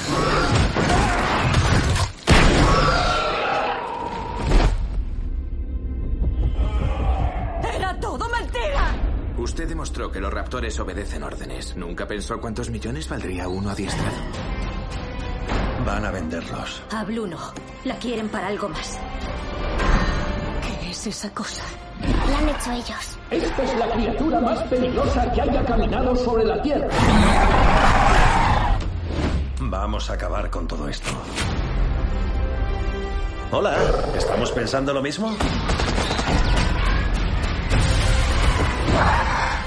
El poder de la genética se ha desatado. Ahora esto ya no tiene vuelta atrás.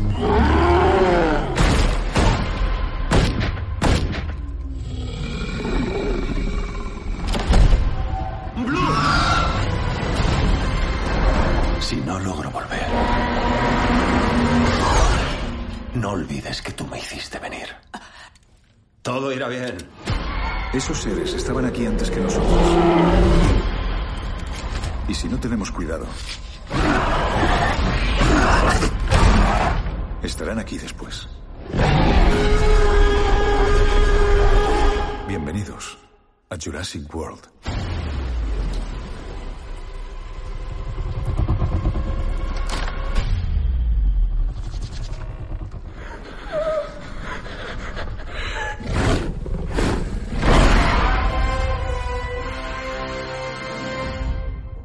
La película tuvo una asignación de 170 millones de dólares como presupuesto inicial y alcanzó la cifra de 1.309.484.461 en taquilla. En esta ocasión, también eh, el propio Spielberg escogió al que sería el director de la quinta película de la saga jurásica. Dijo haber quedado impresionado por sus anteriores largometrajes, El Orfanato en 2007, Lo Imposible en 2012 y Un monstruo viene a verme de 2016. Después del estreno de Jurassic World, Colin Trevorrow mencionó a los medios que existía una idea rondando por las cabezas de los productores, de que los dinosaurios terminarían tarde o temprano compartiendo el planeta con los seres humanos. Un concepto que les gustaba mucho desde hacía bastante tiempo y que intentaron transmitirle mientras este estaba en la preproducción de su película. Trevor Rowe acabó por adoptar la idea al escribir el guion de esta nueva película junto con Derek Conloy, guionista de la anterior película. Juan Antonio Bayona prometió al hacerse cargo de la dirección que esta iba a ser una película mucho más oscura y terrorífica que las anteriores. Lo de terrorífica yo lo pongo en duda, pero está clarísimo que es mucho más oscura, fiel a su estilo. Los dinosaurios serían una metáfora del trato que reciben los animales en forma de, de abusos, explotación en zoológicos, experimentos médicos y, por supuesto, lo que ya comentamos antes, que era el uso militar que se ha hecho de ellos por la mano del hombre, y también los riesgos de llevar animales salvajes a hogares como si fuesen domésticos. Para hacerse cargo del proyecto, Bayona puso la condición de poder trabajar con sus colaboradores más cercanos, Belén Atienza, Óscar Fauré y Bernat Vilaplana. Algo a lo que el estudio, pues, eh, no puso objeción alguna. La película cuenta con la aparición estelar de Jeff Goldblum encarnando nuevamente a Ian Malcolm, esta vez alejado de la acción, el, nuestro personaje Ian Malcolm. También podemos ver al doctor Henry Wu, los dos personajes de la película original. El nuevo monstruo que crean mediante hibridación genética es el Indoraptor, una criatura que entre otras especies es fruto de combinación de ADN del Velociraptor. Una clara prueba de ello es que en una escena abre una de las puertas utilizando el pomo tal y como lo hacía uno de los velociraptores en la película original, si os recordáis, en la escena de la cocina. Esto es también un homenaje a la cinta original. Bayona incluyó más referencias a la película de Spielberg, por ejemplo, el chubasquero amarillo de la escena inicial, muy similar al que usaba Denis Nedry, que lleva puesto antes de ser atacado por el Dilophosaurus, los jeeps abandonados en la selva, cuando la niña se engancha en la puerta y cuando ésta se esconde en el elevador de carga, en clara referencia a la escena en que Lex se intenta esconder en el armario de la cocina en la película del 93. Además, el último dinosaurio que se ve en la isla nublar antes de ser envuelto por el humo volcánico es un brontosaurio, la misma especie que el primer dinosaurio que se ve en Jurassic Park. Qué escena más triste, ¿eh? Bueno, a mí, bueno, a mí, bueno, a mí me pareció un poco moñas, lo siento. La escena me pareció un poco moñas y me pareció un poco gratuita, pero bueno. No tiene sentimientos, Doc. No, no, a mí, esa, a mí me, me, sobrecogió bastante ese plano, ¿eh? O sea, es, creo que es lo que se pretendía. A mí se me cayó la lagrimita. Es que había algunas escenas que decía, entretenía, pero es que es como, me, me pareció como muy gratuito, es que ya Bayona tiene que meter la escena moñas. Digo, manda cojones. No sé, me dio esa sensación, ¿no? La verdad. Luego la, luego la vuelta a ver, sí, pero la primera, eh, la primera vez que la vi dije, joder, pero ¿por qué la has metido así? Que estaba bien. Pues no sé, me quedé un poquito, me dio un poco de bajón, no sé. A ver, yo creo que es un, también una, una forma, ¿no? De hacernos en contacto con el mira lo que te estás cargando, de concienciarnos. Hmm de estás destruyendo lo más bonito, ¿no? Entonces. No olvidemos de que estamos viendo la saga, la saga Jurassic Park, Jurassic World en este caso. Tanto Jurassic Park como Jurassic World son sagas familiares. Y entonces el atrayente de estas sagas familiares, sobre todo para los más pequeños, eh, son los dinosaurios. Los niños sienten eh, esa fascinación por los dinosaurios. Y eso simplemente es para sobrecoger, ¿no? Como ver como algo tan majestuoso algo que está eh, atrayendo tanto a, niños tan pequeños con esos juguetes y todo eso, pues de alguna manera se está destruyendo y da un poquito de penita. Al fin y al cabo es, es lo que se pretendía. Nos pueden vender la moto diciendo que va a ser más terrorífica y todo lo que tú quieras, pero sabemos de sobra que esta saga no funciona así, no hay, no hay nada que innovar, las reglas ya se establecieron varias películas atrás, y este tipo de secuencias funciona muy bien con un público mucho más inmaduro. Desde luego, si en vez de poner en este plano tan triste al brachiosaurio, ponemos al tiranosaurio o al espinosaurio, pues la escena ya no resultaría tan conmovedora, si os dais cuenta. Esos mugidos de vaca dan pena. Eh, bueno, os quiero un montón, pero no me vais a convencer, lo siento. ¿Qué queréis que os diga? Os aprecio mucho, me encantan vuestras, vuestras consideraciones, pero no lo siento, chicos. Yo tengo un amigo que dice que todo lo que se dice antes de un pero es mentira, ¿eh? Y además, mira, mira, eh, mira, digamos, pues mira, no lo quiero decir, pero lo voy a decir ahora mismo. Me parece una peli de encargo, sinceramente. Y me parece que el toque de Bayona no existe. Entonces, entonces más por eso me, me molestó menos esa escena, que, a ver, sí me, sí me sobrecoge un poco, pero me molestó que Bayona realmente no está en la película. Es decir, tiene que meter la escena de brontosaurio porque es un toque Bayona, me pareció. Y sí, sí me gustó, pero también me molestó decir, joder, tío, tienes que meter una escena tuya propia porque A mí es mi sensación, ¿vale? Por eso me quedé un poco agridulce de decir, joder, en serio, Spielberg se ha notado que toda la película la controla y le han dicho, venga, va, te dejamos que la hagas. A mí me parece que hay más de Bayona en esta película que de Spielberg. Lo mismo digo. Ostras, Empezando por la fotografía, por la niña, por la mansión. Sí, sí, sí, sí, sí. Incluso la presencia de Geraldine Chaplin, que está, bueno, ahí, ahí metida porque tiene que estar, ¿no? Porque es que es Bayona. Bueno, que digo, Bayona no, es que esta película es bayoneta directamente. Sí. perdona, Iñaki, el momento cama en el que eh, se acerca el, tira- el, dina- el dinosaurio, eso es total de un monstruo, viene a verme. Tal cual. Las imágenes del techo de la, de, de- o sea, de, de la, de la mansión por encima cuando está siguiendo el dinosaurio, eso es Bayona, eso no es Spielberg. Bueno, bueno, bueno. O sea, bueno, es que bueno. es- son tantas escenas Bueno, que dices. bueno, no, eh, no. es que Bay- es que Bayona, y además, además que Spielberg lo reconoció y Bayona también. Que básicamente Bayona hacía el trabajo y Spielberg es que se callaba la boca. Decía, es que eres mi clon de ahora. O sea, Qué forma de dorarle la píldora. Pero bueno, que al final si no, no terminamos la saga y los dinosaurios vienen a buscarnos. Bayona nos obsequia al final con una escena post créditos en la que nos muestra una banda de pteranodones volando alrededor de una réplica de la Torre Eiffel en Las Vegas y es la única película de la saga que incluye una escena post créditos. ¿Recuerdas la primera vez que viste un dinosaurio? Esa primera vez es como un milagro. Lees acerca de ellos en libros, ves los huesos en museos, pero en realidad no te lo crees. Son como mitos. Y entonces ves el primero vivo.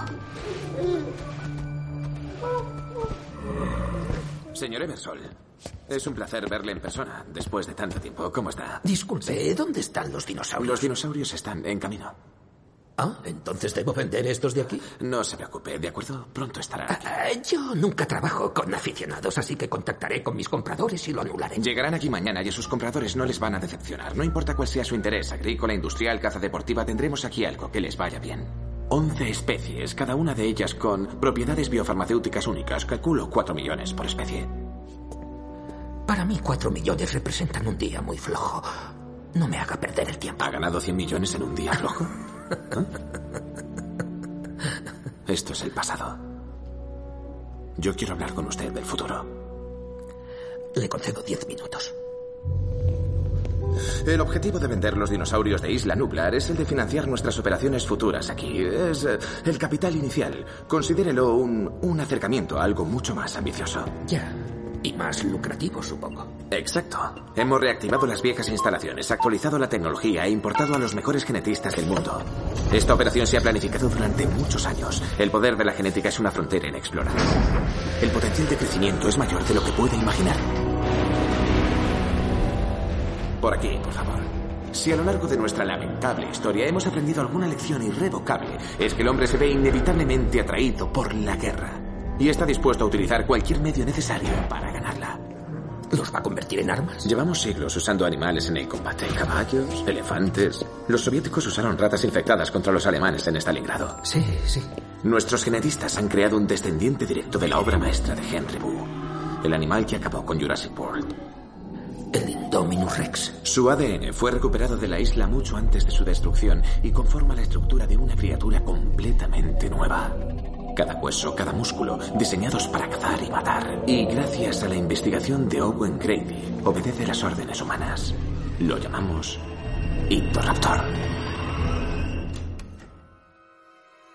Bueno, la verdad es que aunque los anuncios eh, de un resurgir de la franquicia no me inspiraron mucha confianza por el tema de que, bueno, yo, yo lo veía innecesario, ya me comentaréis vosotros, pero las películas de Jurassic World hasta el momento me parecen bastante disfrutables. A todo le voy a poner peros, no, no os preocupéis. Pero bueno, sí que sí, sí, sí, os confieso que da gusto ver esta continuidad, porque se puede seguir la saga dibujando una línea temporal ordenada y no han caído en, eh, sabes, en, en el- los derroteros de, y los desatinos de fabricar precuelas, ni líneas de guion alternativas, ni nada. No, no, esto es una secuencia lineal que va además en orden. La primera, la segunda, la tercera y luego en Jurassic World lo mismo. La cuarta, la quinta, la sexta. Bueno, la sexta cuando la veamos, evidentemente. Pero eso es una cosa que, que- que sí que tengo que agradecer. Es una saga que es muy fácil de, de seguir. En cuanto a la primera parte, eh, agujeros de guion los hay, los hay y muchos, como eso que comentaba Sandra de ese precipicio que de pronto eh, se encuentra ahí en la jaula del, del tiranosaurio y antes no estaba. Pero para mí son detalles que, no me sacan de la película en sí, o sea, la hacen disfrutable. Yo creo que la primera película, que es la que sienta las reglas, la que impone las bases donde se, va a cimentar todo lo que va a venir a continuación, pues se lo perdono todo. La verdad es que luego ya a, la segunda parte y a las demás le puedo poner más pegas, ¿vale? Que ya, ya os iré diciendo. Pero bueno, es que yo a la primera se lo perdono todo. Yo igual, eh, a ver, aunque haya puesto la pega de, de que se veía, sinceramente, es que me la pela, me encanta esa película, se vea o no se vea. El que se vea que es mm, que hay esa cagadita tan evidente, no quiere decir que la saga sea peor o, o que la película o esa parte sea peor. Oye, somos humanos, tenemos derecho a cagarla y si se han equivocado a la hora de meter un efecto o a meter una escena en guion, pues la han cagado, pero oye, que no por ello pierde magia. Debo decir una cosita también, eh, Doc, ya que tú mencionaste el tema de, de la especialista cuando están en los conductos de ventilación Sí, sí. y, y se cae y hay un momento en el que por acto reflejo mira hacia arriba y lo captura la cámara. Es verdad, en su día el plano se retocó no muy bien, por, bueno, la tecnología de, de entonces pues no era la que ahora, pero hay, ha habido una remasterización de Jurassic Park en la que la cara, que además es que es una fracción de segundo, o sea, apenas nos da tiempo a apreciarlo. Pero debe de... Parece que, había muchas quejas de los fans por ese detalle que has mencionado. Más muy bien, porque yo no, no me había acordado de él, pero ya que lo mencionas, eh, se volvió a retocar digitalmente con la tecnología de ahora y eh, quedó mucho mejor, ¿vale? Está, está muy bien que hayan corregido esas cositas. Aunque, por otra parte, aunque haya quedado muy bien, a mí me molesta porque yo creo que, que cada película debe de estar en el momento en, el que se hizo. Es decir, debe tener los... Es como... Voy a poner el ejemplo de, de Star Wars. Eh, George Lucas es amiguito de Spielberg, ¿vale? Son coleguitas, van así de la mano por la calle y todas estas cositas, y se pasan ideas el uno al otro. Entonces, claro, también comparten a muchos de los productores, comparten Industrial Light and Magic y un montón de empresas y subcontratas que han tenido por ahí. George Lucas es un tío al que le gusta tocar las películas, bueno, las que ha hecho, que se reducen a Star Wars y poco más. ¿eh? Las películas y las pelotas. Pues es un tío que retoca una y otra vez, una y otra vez, una y otra vez. Star Wars ha sido tocada, no sé si seis o siete veces, ¿vale? Para cada edición en DVD, para cada edición en VHS y ahora en Blu-ray. En el episodio 1 de Star Wars, que es del 99, La amenaza fantasma, Yoda era una marioneta. Sí. Era un, era un puppet que estaba manejado ahí y tal. Sí, uff, qué horrible. Y en 2011 Sí. se retocó digitalmente porque a partir del episodio 2, el ataque de los clones, Yoda ya era, ya era digital. Porque a ver cómo coño vas a hacer saltar una marioneta así en la escena final, ¿no? Pero bueno, ya se hizo digitalmente. Entonces este tío en 2011 dijo, pues voy a retocar a Yoda y lo voy a hacer digital en el episodio 1 también. Y ha retocado muchas más cosas ya en el episodio 4, en el episodio 5 y en el episodio 6. Por una parte está muy bien, porque tú las ves ahora y dices, bueno, parece que hay eh, en la fotografía cierta consonancia mm, en, en plan de efectos especiales, ¿no? Pero a mí lo que me pasa es que yo soy consciente de que unas películas se hicieron en los 70 y otras a principios de 2000. La tecnología es diferente y también el cine es, es, es historia, ¿no? Estás contando una historia y es como transgredir esa historia, como romper la, la verdad que está ahí. Y es que hay ciertas películas que se hicieron en, eh, joder, en una época en la que los efectos especiales no estaban tan desarrollados. A mí eso me gusta verlo también. Y para contradecirlo, te tengo que decir que a pesar de que las películas de principio de esta dos sagas o de esta saga, como quien dice, eh, debería de ser por ese, por esa relación que tú acabas de decir, peor, te puedo decir que los dinosaurios del principio eran muchos mejores y se veían mucho mejor en la pequeña pantalla que los actuales. El CGI no está haciendo, al menos a mí no... Fíjate, Sandra, que no me estás llevando a la contraria porque soy de esa misma opinión. O sea, a mí los, eh, los dinosaurios de Stan Winston los prefiero a los digitales que hay ahora. Los prefiero. Sí, sí, es que Eso está se eso está ven claro. mucho más Mm. realistas, no tan A ver. o- ordenados, no, no Con los años gusta. que tenemos, chicos, yo os aseguro que a vosotros os pasa lo mismo que a mí. Vuestros ojos, aunque los efectos especiales sean muy realistas, pero vuestros ojos reconocen e identifican el CGI, al Sí, igual que los míos. totalmente. Sí, totalmente. sí, sí. y eso sí, es una sí. cosa que en el 93 o, o en los 90, ¿vale? Incluso, bueno, vamos a hablar de la primera trilogía. Mm, Cuando nosotros veíamos al dinosaurio en pantalla, nuestros ojos no veían el CGI, veían el dinosaurio. Y eso es el germen de la Claro. magia de Jurassic Park. Algo que en Jurassic World, aunque a mí me gusta, me gusta mucho, pero no tiene la magia de las primeras entregas. Lo ha perdido. Es que veíamos, re- veíamos respirar al dinosaurio, Exacto. veíamos sangrar al dinosaurio, veíamos cagar al dinosaurio, o sea, es que era el dinosaurio. ¿Sabes? O sea, luego, luego ibas a, yo qué sé, a un parque temático real, como es Dinópolis, por ejemplo, el de Teruel, ¿no? Y, y ibas con la idea de, es que esto es lo más parecido que voy a tener a la realidad que me enseña Jurassic Park. ¿Sabes? Porque claro, era, era una sensación de estar viendo la película y estar en ella. Te quiero comentar otro matiz, Dani, ya que este especialmente a ti, porque tú eres, eh, tú eres de bandas sonoras, igual que yo. Y aquí hay que hablar de, del amigo John Williams. ¿Cómo? Qué grande, por Dios. ¿Cómo no vamos a hablar de John Williams? Bueno, al señor gran premiado del premio Princesa de Asturias. Junto a, junto a Morricone. dos grandes muy recientemente, bi- bien apuntado. Pues mira, te quiero comentar, Dani, de que parte de la magia que tiene Jurassic Park se la debemos a John Williams. Quizá más incluso que, más incluso tiene, que a lo. Y, y lo voy a reforzar con el argumento que te voy a decir a continuación. Y es que todos recordamos esa escena en la que vemos al brontosaurio en, en la película del 93, en, en Parque Jurásico, ¿no? Sí. Y recordáis el tema de Jurassic Park. Claro. Os recomiendo encarecidamente que solo mencioné en un episodio del podcast que hice sobre Jurassic Park, que por cierto aparece Sandra, eh, que hay un, hay un libro escrito por Andrés Valverde, que es un especialista de bandas sonoras de John Williams, eh, en su vida y obra, y explica muy claramente el proceso creativo de- del compositor a la hora de hacer esta película y la secuela también. Pues me lo tengo que escuchar. Me lo tengo que escuchar porque me, me interesa, me interesa. Pero bueno, volviendo un, momi- un- un momento a lo que te estaba comentando, estamos, tenemos la baliza puesta en esa escena, en la música que está sonando y en esos planos donde la cámara va ascendiendo, que es también, eso es una cosa muy típica de Spielberg, ¿vale? ese, ese plano ascendente, eh, y vemos al dinosaurio, pero lejos de darnos miedo, nos entra una ternura y, una cosita de estas de decir, si fuese de mi tamaño lo achuchaba, ¿verdad? Pero sin embargo, imaginaos esa escena.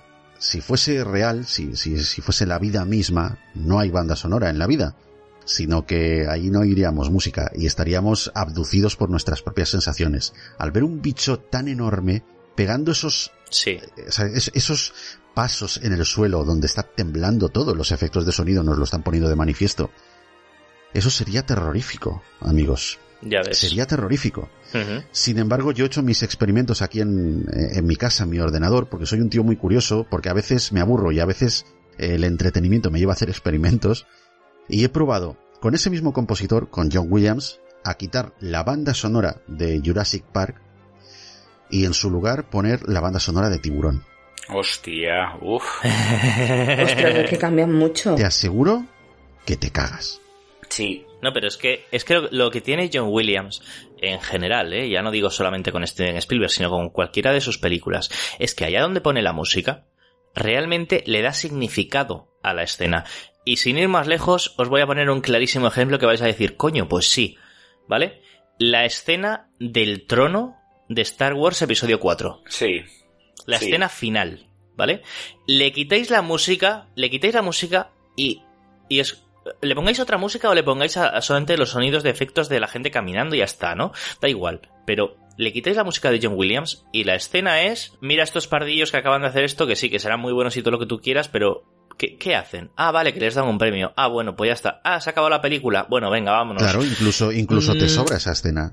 Exacto. Es por eso que quería reforzar mi argumento diciéndote esto, que casi le debemos, le debemos más a John Williams que a Steven Spielberg. Y en cuanto a la saga, te digo, a John Williams le debemos muchísimo, porque ya no solamente la primera película, El Mundo Perdido, es que lo escuchas y vale, sí, es el sonido Jurassic Park, pero es que hay momentos que dices, ¿este es John Williams?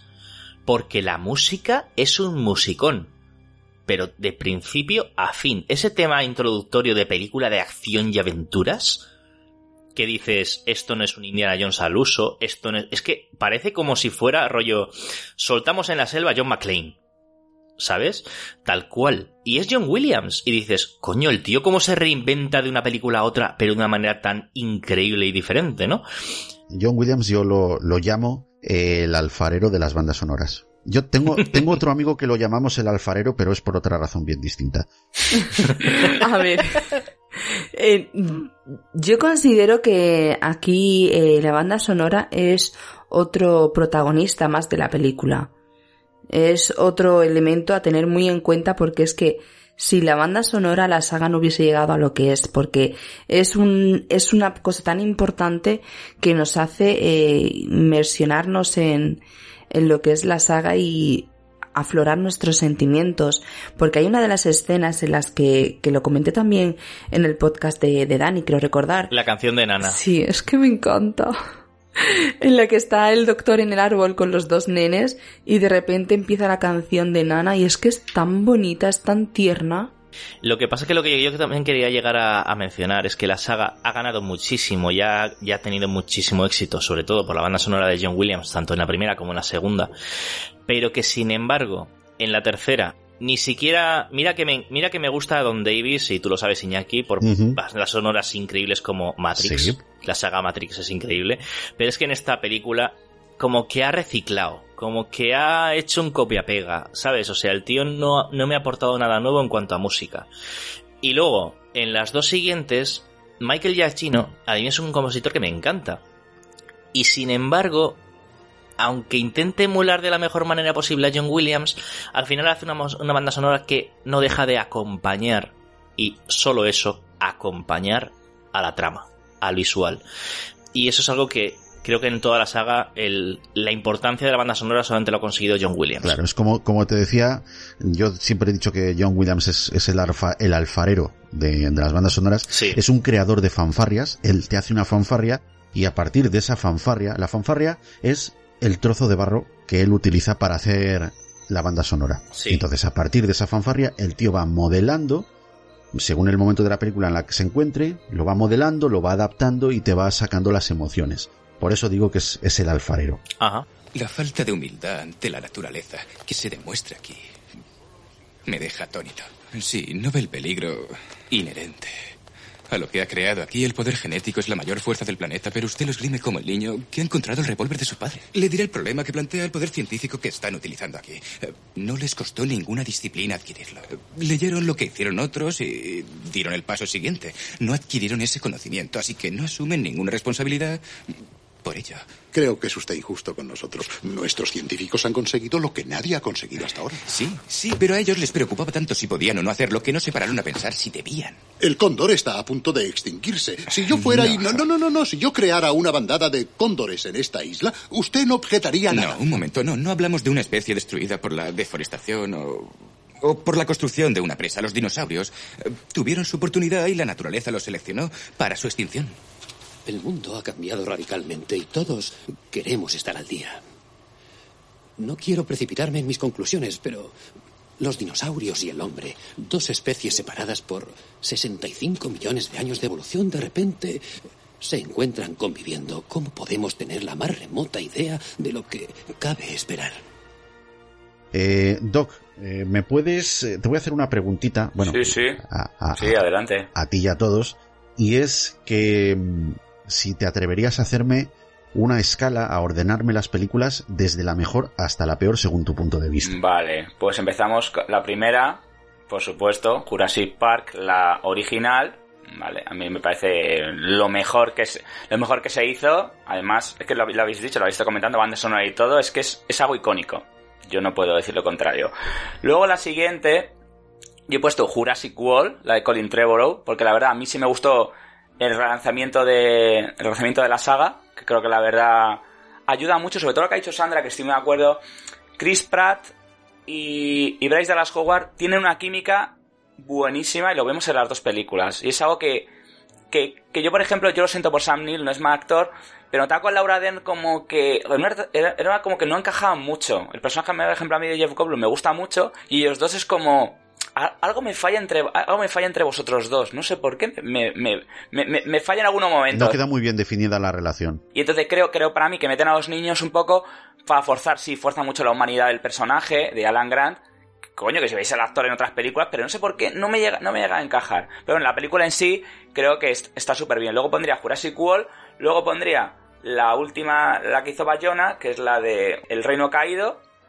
Luego pondría El Mundo Perdido y por último, lo siento, estoy de acuerdo con Dani Maverick, Jurassic Park 3 me parece una cosa, eh, es que en serio, me parece infumable, o sea, infumable y la vi en el cine, ¿eh? Y me pareció un despropósito. Sandra, por favor, ¿cuál es tu ranking? Pues yo lo tengo muy claro. Jurassic Park 1 para mí es Dios.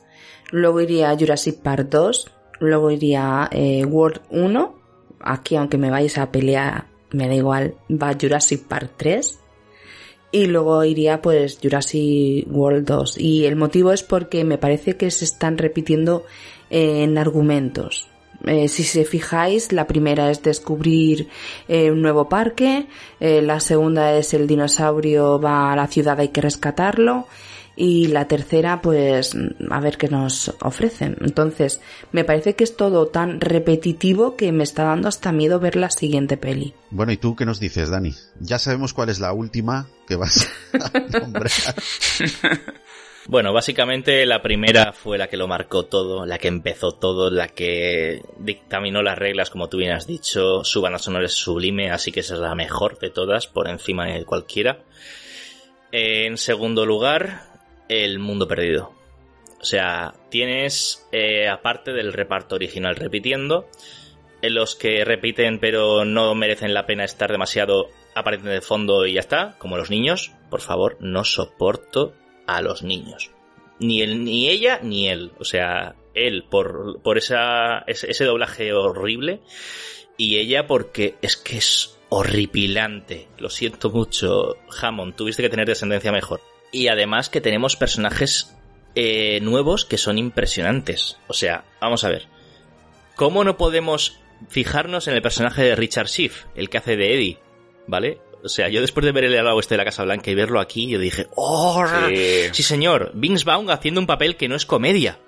Haciendo de tío buenorro que quiere ligar. O sea, qué bueno. Bueno, de tío buenorro. Bueno, se hace, se hace el buenorro, se hace el ligón, o sea. Ahí Los lo he visto mejores delante del Eh, espejo.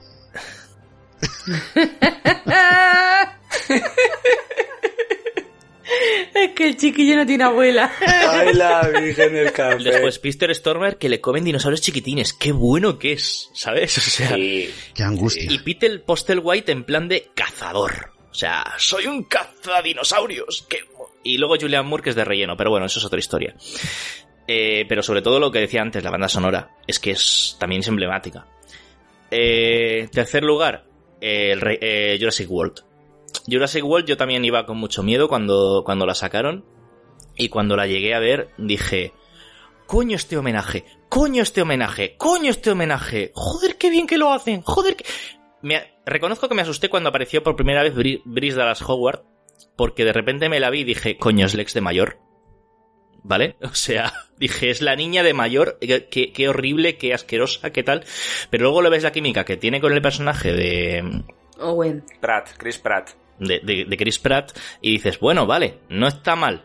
Y el momento final con el tiranosaurio, pues ya me dirás.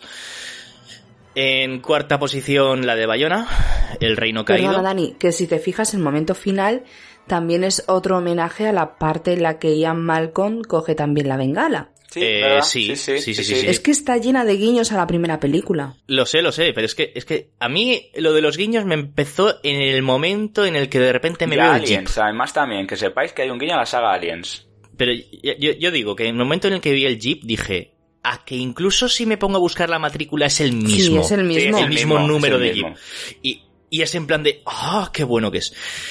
Eh, como decía, en cuarta posición, El Reino Caído de Bayona. Eh, está bien planteado, está bien orientado como para seguir la saga en plan con otra entrega posterior y demás, pero hay cosas que me sobran. Eh, la subasta de dinosaurios me resultó penosa y aburrida, pero el tema este de la genética, de experimentación, de, de vender al mejor postor y esas cosas, pues es un concepto que no se había visto y la verdad que mola. Y bueno, y esa es mi top 4 de películas de esta saga. Qué cabrón. Para el resto hay lo cinco, pero dejo. bueno.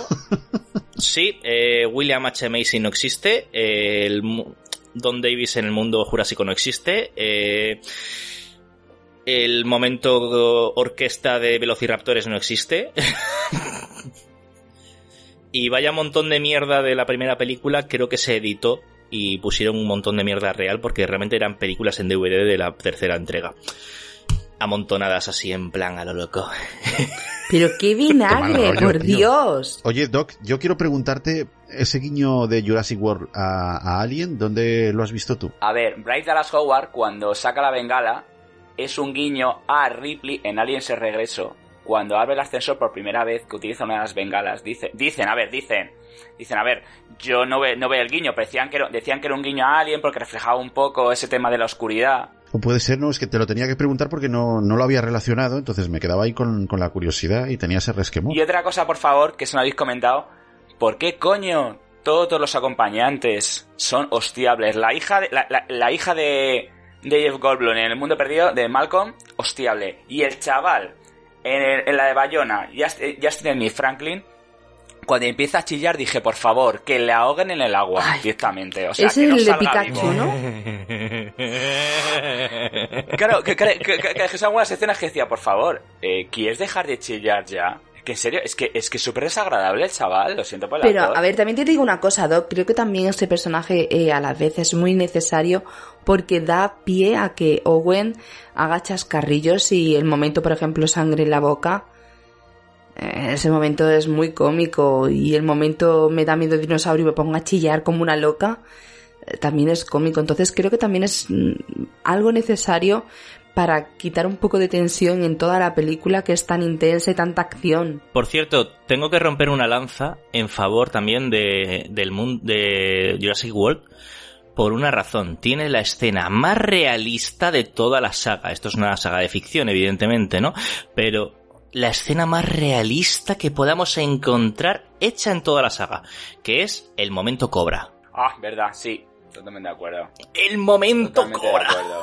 En plan de... eh, eh, eh, Tengo novio. Em, ¿Vale?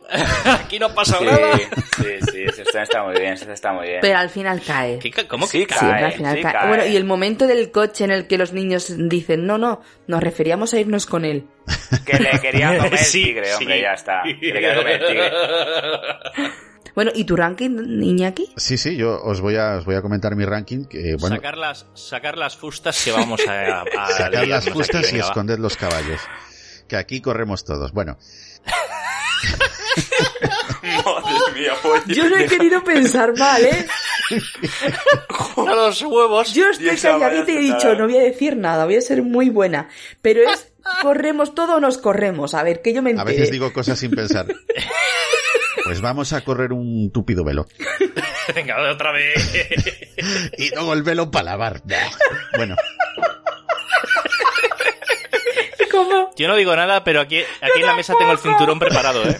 Ay, la hostia, yo no puedo. Ay, venga, vamos, Ay, qué bueno. Bueno, os comentaba que eh, para mí hay elementos que son muy previsibles que a mí además personalmente me arruinan posibles secuencias de tensión. Por ejemplo, en todas las entregas hay niños, que lo estamos comentando. No es que me disguste, pero es bien sabido que los niños van a sobrevivir. Si ya lo hacían en las primeras películas, en la época actual, pues lo harán con más motivo, porque si no la gente se puede ofender. Estamos en la época en la que la gente se ofende, así que eh, bueno, en la primera parte, como os he dicho, se establecían las reglas y sufrías por la integridad de los chavales porque no tenías muy claro eh, cuáles eran sus posibilidades, aunque sabías que, que era Spielberg. Pero coño, eh, un tiburón atacó a unos niños en películas de Spielberg, antaño, o sea que no sabías muy bien lo que iba a pasar. Además, en, las demás ya no tanto, ¿vale? Me, me parece un importante punto a tener en cuenta el tema de los niños. Los niños, al fin y al cabo, ya sabes que son invulnerables, que no van a sufrir un simple rasguño y si sufren alguno va a ser sin importancia. Entonces yo me pregunto, ¿dónde deja eso a la preocupación del espectador? En Jurassic World, cuando el Indominus Rex ataca la esfera con los dos chavales dentro, yo no estaba sufriendo. Yo sabía perfectamente que iban a escapar de allí. Y mm, creo que el resto de- del mundo poco, poco ha sufrido con eso. Pero bueno, con todo y con eso, vamos a, a lo que vamos. Yo no puedo establecer un orden prioritario a la hora de señalar cuál es mi favorita. Mójate, De- No, no, no. cojones. Mira, yo creo que, que todas y cada una tienen para mí un valor muy ecuánime. Aunque quizá la película original, ahí sí que es donde me puedo mojar, que es la que marcó la diferencia. Esa, eh, yo creo que todos, al igual que vosotros, es la que tenemos en más alta estima. Pero al las menos, demás, al menos mojate en decir cuál es la que más y, o la, y la que menos. la que más, la que más es eh, Parque Jurásico, 1993. Y la que Bien. menos, la que menos estoy, estaría, pues no sé, entre, entre Jurassic World o la de Bayona. Entre cualquiera de esas dos. Pero no, o sea, tengo una fluctuación ahí muy, muy loca porque para mí es, muy plano el espectro de Jurassic Park. Te aseguro que disfruto de todas, te lo aseguro, de verdad. Con pocas sagas puedo decir esto, pero con Jurassic Park lo, o sea, lo digo y además se me infla el pecho. Me parece una saga muy disfrutable. Pero a ver, me estás diciendo realmente, me estás diciendo que pones que pones por delante la tercera Sí. entrega, por Sí, delante sí, sí, sí. de las de World. Es que, de- a ver, Dani, te- de- eh, no es que la ponga por delante, es que me parece que están al mismo nivel. A mí Jurassic Park 3, yo no veo, yo, yo no veo el declive de la franquicia. Me, me- me encantó volver a ver a Sam Neill en, eh, retomando el papel de Alan Grant, que es uno de los que más me han gustado en su carrera, por encima del piano e incluso por encima de Horizonte Final. Me encantó que le sacasen un poquito más de partido a los velociraptores. La apariencia quizá un poquito más fideligna a lo que pudo ser los, di- los dinosaurios de antaño. William H. Macy, eh, Thea Leoni, e incluso Alessandro Nivola, que es un actor que aparece muy, de- muy desapercibido en, muchas series y películas, un actor que me gusta mucho desde que lo vi en cara a cara como hermano de, Nicolas Cage. Eh, ¿Qué más te puedo decir? Los teranodones, la persecución eh, con el dinosaurio este, co- joder, no me viene ahora el nombre a la cabeza, el Spinosaurus, y la movida del teléfono este vía satélite que le sonaba y todo eso, me parecieron puntazos espectaculares, de verdad. Piri, piri, piri, pi, pi, pi, pi. eso, eso. Pues estoy muy de acuerdo contigo. ¿Qué quieres que te diga? A mí, yo es que las disfruto un montón. Y además es de estas películas que, al menos yo, veo que la están echando en cualquier canal random de la tele. Y aunque esté el final, me tengo que quedar a verlo. Es que no puedo evitarlo y lo disfruto muchísimo. Aunque me las he visto tropecientas veces y demás. Pero es que no me importa, es que me encanta, me hace... Es un efecto nostalgia el que tiene, que es volver a, esos años donde la disfruté por primera vez en el cine y, y me encantan. Es que... A ver, yo creo que va un poquito más allá del efecto nostalgia. Es que son dinosaurios. Es que en otras películas ves cartones, ves efectos digitales malos. Pero en esta saga ves dinosaurios. Yo creo que va un poquito más allá de eso. Creo que es una, creo que es lo que despierta esa fascinación. Eh, quiero que os mojéis un poquito. Quiero preguntaros a cada uno de, de vosotros. Mira, Sandra, ya que tú, ya que tú estabas hablando ahora la última. Dispara que estoy muy mojada. Ahí. Te- pues te voy a dar de lleno la primera, por hablar. ¿Cuál sería tu recomendación? ¿Por qué crees que todo el mundo, sin excepción, debe de ver esta saga al menos una vez en la vida? Pues es tan sencillo como a quién carajo no le gustan los dinosaurios. ¿Qué niño no ha fantaseado con tener en sus manos un animalito o tocar un dinosaurio, un bebé triceratops como se ve por ejemplo en Jurassic World? Eh, creo que todos los niños hemos deseado jugar con ellos, eh, tenerlos cerca o al menos verlo. ¿A quién no le gustaría ver un puto dinosaurio en persona? Pues aquí te dan la posibilidad de verlo en la pequeña pantalla y sentirte cerquita de ellos. Muy buena recomendación. Esa película. Madre mía, cuatro Oscars. No, hombre, joder, pero bueno, en serio, que se iba a decir lo fricotoque, pero bueno, este chico de la fricoteca. No, a ver, personalmente, yo recomendaría que eh, toda la gente que tengáis eh, niños o querráis disfrutar de una película de aventuras, porque es una película de aventuras, pero más moderna, ¿vale? Nosotros hemos visto películas de otro estilo, la disfrutéis, es decir, os metáis un rato a ver una película que os va a hacer desconectar, es una película que tiene todo, entonces si queréis disfrutar de una gran saga de aventuras, ver Parque Jurásico, que es lo que tiene, tiene todos los otros momentos, además que vais a disfrutarlo, podréis llorar o no, si la habéis solo acompañado, pues la verdad la vais a disfrutar igual, y si tenéis hijos o sobrinos, creo que realmente van a, va- van a ver una forma diferente de, de entretenimiento fuera de lo que tienen ahora los videojuegos, y creo que la verdad ayuda mucho la saga Parque Jurásico a que la gente disfrute de una película de aventuras moderna. Muy bien. Los dinosaurios y los hombres, separados por 65 millones de años de evolución, han sido puestos en el mismo ecosistema. ¿Cómo podemos saber qué va a pasar? Punto. Ya está. No tienes que saber más. O sea, te han juntado a los puñeteros dinosaurios para que vivan contigo en tu época, en tu vida. En estas películas, tienes que saber lo que va a pasar. Lo miras y tal. ¿Pasas de ellos? Pues ya está. Pero te gustan, pues ahí los tienes. Mira, es tan sencillo como en el año 93 yo recuerdo que fue la primera película que yo fui a ver en el cine y la fui a ver con, con mi abuelo. Y además recuerdo que me salí del colegio, me monté en el coche, venga, y para verla. y la disfruté muchísimo. Recuerdo que eh, salí con la cara desencajada diciendo, pero ¿qué he visto? Y creo que el poder, que nos den esa posibilidad de poder revivir ese momento ahora con siendo nosotros los adultos y pudiendo llevar a, menores, yo por ejemplo me he llevado a, a, mis vecinas y a mis vecinos cuando he podido al cine a verlo, y es que ver esa cara de ilusión de, pero ¿qué he visto? es tan alucinante que al menos a mí me resulta algo muy gratificante. Muy bien, muy bien. ¿Y tú? Bueno, yo coincido, coincido con, contigo. Es, verdaderamente creo que es una, una saga de estas para disfrutarla en familia.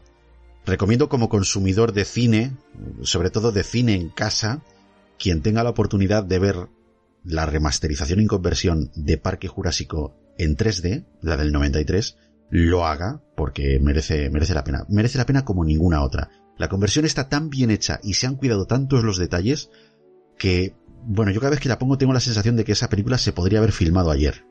Pese a estar grabada por el método tradicional de, de esas cámaras Panavision de 35 milímetros, resulta una de las mejores experiencias 3D que yo he vivido en, en cines, capaz de superar a muchas películas modernas que han sido rodadas con cámaras 3D, ¿vale? Aparte de este apunte, personalmente creo que la franquicia ganaría más si no tapasen la violencia explícita. Es decir, no sé si os dais cuenta, pero cada vez que se ve un carnívoro cazando o matando a su presa, matando a un humano, me refiero, no a su presa, porque cuando caza a otros dinosaurios sí que se ve ahí, la cámara no hace ninguna tontería, pero cuando está matando a humanos, siempre tapan el momento más morboso y más sensible con un matojo de hierbas, con una rama que intencionadamente pues está colocada ahí delante de, de, de, lo interesante para que la película no sea calificada para mayores de 18 años. Debería de haber mucha, mucha más sangre y todo sí, eso. Sí, porque bueno. la primera se cargaron a un montón de gente, recordemos el brazo de Arnold. Claro. Y, pero vemos el brazo de Arnold, no vemos cómo se lo cargan y creo... Pero no vemos, no vemos lo grotesco, ¿no? Uh -huh. Spielberg lo hacía con mucha elegancia, eso es verdad, pero al hacernos adultos somos conscientes de que, o por lo menos yo, en un encuentro con estas eh, características sería bastante más eh, sanguinario. Aunque nadie, nadie dijo nunca que estas películas buscasen ser realistas. Esto ante todo. Esa es, esa es mi recomendación. Una, una saga de películas para ver eh, en familia, con tensión, con momentos divertidos, con alivios cómicos y con personajes que te hacen, digamos, verla de una manera que la película no sea tan agresiva, tan violenta y tan cruda y realista. Al fin y al cabo estamos viendo una fantasía que son los dinosaurios. Los dinosaurios hace millones de años eran una realidad, pero a día de hoy es una fantasía. Y ante todo hay que verla con esos ojos porque es muy disfrutable. Tengo una duda que no sé si vosotros me la podréis resolver. En la última película de Bayona habla eh, el moribundo, ¿vale? Sobre la niña de que su madre, es decir, ella misma, estuvo en la isla. ¿Barajáis alguna hipótesis? No lo sé, pero supongo que en, en, la de 2021, ¿no? ¿Cómo se llama? La de Dominion, ¿no? Jurassic World Dominion. Sí. Supongo que nos tendrán que explicar ese detalle. Sí, es que a mí eso me ha, me ha generado muchísima curiosidad. Al principio creí que hablaba de, de la doctora Sadler. Dije, pues ya está la palmao chimpún. Pero al ver que en la próxima, bueno, también puede ser, en la próxima película la doctora Ellie vuelve a aparecer, que por cierto vuelve todo el elenco. Bueno, todo, todo. Vuelven los principales. John Hammond no va a volver. Eso está claro. A ver, lo que me, lo que me refiero es, vuelve Claire y Owen de la nueva ¿Sí? saga, vuelven Alan Grant, Ellie ¿Y Ian Malcolm? y Ian Malcolm. Ya está. Y también, según parece, y tienen confirmado al doctor Henry Wu otra vez. Bueno, Henry Wu, yo no tengo duda de que vaya a faltar este señor, porque en todas las de Jurassic World hasta la fecha, en las dos películas que existen, es, el, es la conexión permanente con, con Jurassic Park. Sí. Así que no, no tengo ninguna duda de Pero que... tampoco sabemos lo que, ha, lo que pasó con él, porque recordemos que en la última eh, le pincharon el anestésico, creo que era el tranquilizante, y quedó a garras del Velociraptor, eh, de Blue. Bueno, pues si no ha sobrevivido, hay un clon. Pues eso, que tengo curiosidad por saber qué, qué, es lo que pasa con la niña, quién es la niña, qué personaje era de, del, del parque y que tengo muchas ganas de ella y espero no darme una torta bien grande. A mí realmente me la trae al paire como todos los niños de esta saga. O sea, es que a mí, me- a mí me quitan a los niños en esta saga y me hacen muy feliz. Hombre, pero Iñaki, gracias a esa niña están los dinosaurios libres. Eh, sí, pues me cago hasta en su madre. Fíjate. Sí, yo también. Qué niña más hostiable. Yo de lo que tengo ganas es la serie que están preparando DreamWorks y Netflix de Jurassic World Campo Cretáceo, que supuestamente llega este año, pero a saber cuándo todavía. Bueno, ahí queda la curiosidad. Chicos, ¿podríais valorar la saga al completo con una nota del 1 al 10? Eh, Dani, ¿tú, ¿tú qué nota le, le darías? 8. Tiene películas de 10, tiene películas de 9, tiene películas que lo ponen por la mierda y entonces pues la suma de esos números pues tiene que dar un 8. Me gusta, bien justificado, desde un punto de vista muy científico y muy matemático, claro que sí. Estoy de acuerdo con lo que ha dicho Dani. A ver, la película tiene, como muchas de las películas y muchas sagas, tiene cosas mejorables. Pero hay que valorar que se creó, como he dicho, como he dicho, en, como le he comentado, como le he comentado antes, una saga de aventuras que creo que no ha envejecido mal y no va a envejecer mal, que eso lo hemos comentado, los efectos especiales creo que no se va a notar, creo que no se va a notar tanto, entonces la verdad creo que se merece un 8 porque creo que es un conjunto, es que es una historia de aventuras con dinosaurios, ya está. Va, ganando el 8. Yo es que no soy parcial, lo siento. Yo le doy un nueve y medio y me quedo con las ganas de ponerle el 10. No te- aquí no te quedes con las ganas de nada, ¿eh? Pues le doy el 10. Ahí estamos.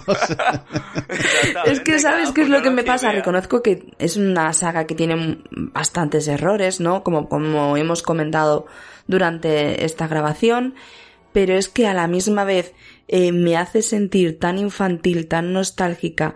Es una saga que para mí eh, es sentimientos por todo lo que me hace me hace sentir que es que para mí es perfecta, a pesar de sus cagadas. Me encanta, hasta con cagadas. Estoy oyendo las palabras de una mujer enamorada que quiere a Jurassic Park con sus virtudes y sus defectos. Sí, es que es así. A ver, mm, tú tienes que querer a tu marido tal como es, con lo bueno y con lo malo. A tu mujer igual, como es, con lo bueno y con lo malo. Pues esto es igual. Yo amo Jurassic Park con lo bueno y con lo malo y que no me quiten nada. Bravo, bien, muy bueno ese positivismo. Me gusta, me Y gusta. además mucho. es algo muy importante que yo siempre digo. El hecho de que una película, una serie sea mala o que tú creas que sea mala, a mí mientras me haga disfrutar ya para mí es buena. Mientras me tenga entretenida ya es buena. Pues bien, ante todo eso, o sea, me, me gusta mucho, me gusta mucho eso que has dicho. Si al fin y al cabo la opinión es subjetiva y aquí se trata de hacer una valoración mm, frente a lo que esta saga, esta serie de películas, nos hace sentir, ¿vale? Es- eso, es, eso es lo bonito, porque para ponernos técnicos y tal, pues no, no entendemos tanto de cine. Somos consumidores, no, no nos podemos poner en plan técnico, pero sí entendemos de lo que sentimos. Mira, yo no tengo ningún margen de duda. Esta saga para mí merece un 8 sobre 10, ahí estoy coincidiendo tanto con Doc como con Dani. El 10 no se lo pongo a ninguna. O sea, si no le pongo un 10 a Matrix, no se lo pongo a ninguna. Si no le pongo un 10 a Origen, no se lo pongo a ninguna. Entonces, un 10 no tiene. Y la razón de que le ponga un 8 es, hasta el momento, la única franquicia de Hollywood cuyas películas muestran a los dinosaurios de una forma digna y creíble. Recuerdo otros títulos que han sido más o menos estrenados pues en, en la misma época en la que en la que había mm, películas de Jurassic Park de esta saga en los cines, como por ejemplo, no sé si habéis visto El sonido del trueno, Uf, infumable. es Uf, posterior a la tercera, esta se hizo en 2005. Muestra una, mira, ya lo está, ya lo está diciendo Dani con ese suspiro. Sí, horrible. es Muestran horrible. una representación de los dinosaurios tan mediocre que no te, o sea, no te lo crees, no te lo crees. Es Bueno, de, lo- los dinos- de los dinosaurios y cualquier cosa en esa película, por favor, porque De los dinosaurios y de todo. Como te decía, es, es mediocre. Sin embargo, en la saga de Jurassic Park esto no sucede. O sea, los dinosaurios son creíbles al 100%. Las aventuras que viven y los protagonistas, bueno, para mí son entretenidas, a mí se me hacen muy entretenidas. Como he dicho antes, la música de John Williams pone la guinda a un pastel que convierte estas obras en algo para el recuerdo. Algo, ya lo estaba diciendo antes eh, Doc, que no envejecen mal, ¿no? Yo me voy a sumar a esa opinión. Yo me atrevo a decir desde aquí que dentro de 20 años volveremos a ver la primera de estas películas y no podremos decir que haya pasado el tiempo. Mira, hay una serie que la cancelaron, se llama Terranova, que va sobre dinosaurios y el cómo el ser humano puede convivir con ellos. A ver, la serie se ve CGI a manpuertas, las cosas como son, pero eh, a mí yo es que no me fijo en el CGI, me fijo en lo que es la historia en sí y la recomiendo mucho para la gente que cree que no es posible vivir con, con dinosaurios. Oye, pues vivimos con otros seres eh, que también nos joden la vida, como tiburones, mm, como leones y demás, y no pasa nada. Yo te voy a decir una cosa ahí, eh, Sandra. La de Terranova creo que fue una que además producía Spielberg, o sea, fue un poquito ampliar ese abanico, ¿no? No dentro del universo Jurassic Park, pero sí dentro de ese mundo de los dinosaurios. Sin embargo, hay una miniserie que plantea eso que estás diciendo tú, lo de la, cómo como el planteamiento de convivir con dinosaurios, que es una miniserie llamada Dinotopía, que la recomiendo a todo el mundo. Es de la época, creo que, del mundo perdido, y está muy bien, ¿eh? Yo recomiendo Dinosaurios, que es una serie de los 90 que salió a raíz de la rebufo de la rebufo de, de Parque Bueno, Jurásico. pero, bueno, pero escucha, no recomiende mucho porque el final telita. Ah, bueno, pero yo me quedo con el tú no mami, tú no mami, que era muy gracioso. Ah, vale, vale, sí, sí, sí, porque lo- yo lo digo porque dijeron finales un poco catastróficos. En serio, eh, bueno, el final sabemos, sabemos cómo termina, pero si lo buscáis, porque yo no me acordaba y así le busqué el final, dije, qué cosa más triste. O sea, pero súper triste que me dio un bajón. Es cosas de casa estilo dinosaurios, ya está. Sí, sí, totalmente, totalmente. Tres años después de la caída de Jurassic World, el debate acerca de Isla Nublar se reaviva. El volcán de la isla, dormido desde hace tiempo, reclasificado como activo, ha dado muestras de gran inestabilidad estos meses. Los geólogos pronostican que un suceso capaz de causar una extinción acabará con los últimos dinosaurios del planeta. Desde el desastre que conmocionó al mundo en 2015, la corporación Masrani ha pagado más de 800 millones para hacer frente a las demandas colectivas presentadas por los supervivientes. Grupos activistas se han movilizado por todo el mundo en lo que se ha convertido en el mayor conflicto por los derechos de los animales de nuestra época. La erupción puede producirse en cualquier momento. Por ello, el Senado de Estados Unidos ha reunido a un comité para responder a una grave cuestión moral. ¿Los dinosaurios merecen la misma protección que otras especies en peligro? ¿O por el contrario, debemos dejarlos morir? Yo creo que debemos permitir que nuestros magníficos e imponentes dinosaurios sean aniquilados por el volcán. Silencio, por favor. Por muy triste que pueda resultar. Hemos alterado el curso de la historia natural. Esto es la corrección. ¿Sugiere que Dios Todopoderoso ha tomado cartas en el asunto? Senador, con todo mi respeto, Dios no forma parte de esta ecuación. No, lo que quiero decir es que en el último siglo hemos acumulado un poder tecnológico sin precedentes y hemos demostrado sistemáticamente nuestra incapacidad para manejar ese poder. Hace 80 años nadie predijo la proliferación nuclear y ahí estaba, y ahora tenemos el poder de la genética. Bien, ¿cuánto tiempo va a tardar eso en expandirse por todo el globo? ¿Y qué es lo que se va a hacer con ello? No se detendrá con la desextinción de los dinosaurios. Creo que no entiendo a qué se refiere. A que la humanidad puede provocar un cambio devastador. ¿Qué cambio? Un cambio es como la muerte. Uno no sabe lo que es hasta que se encuentra a sus puertas. ¿Cuántas veces tienen que ver las pruebas? ¿Cuántas veces habrá que insistir? Estamos provocando nuestra propia extinción. Se han cruzado demasiadas líneas rojas. Y nuestro hogar, en aspectos fundamentales, se ha visto contaminado por la avaricia y la megalomanía política. El poder de la genética se ha desatado y sin duda va a ser algo catastrófico. Ese cambio era inevitable desde el momento en que rescatamos el primer dinosaurio de la extinción. Nos autoconvencemos de que un cambio repentino es algo que ocurre fuera del orden normal de las cosas, como un accidente de coche, o que escapa a nuestro control como una enfermedad terminal. No concebimos un cambio repentino, radical e irracional, entrelazado en el tejido mismo de la existencia. Pero les aseguro con toda certeza que está ocurriendo. Y está ocurriendo ahora. Humanos y dinosaurios y nos vamos a ver obligados a coexistir. Ellos estaban aquí antes que nosotros. Y si no tenemos cuidado, estarán aquí después. Tendremos que adaptarnos a nuevas amenazas inimaginables. Estamos ante una nueva era. Bienvenidos a Jurassic World.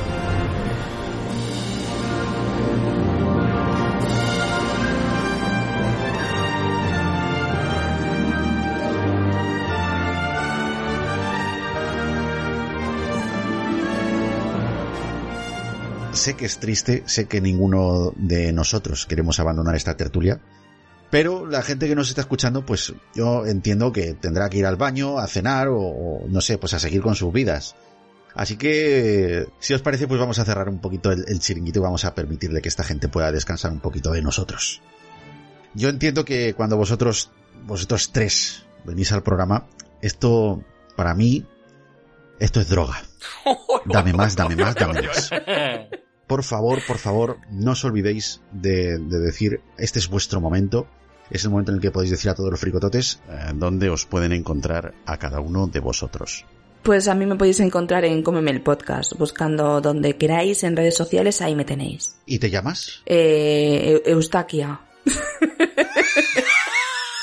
Sandra Ventas.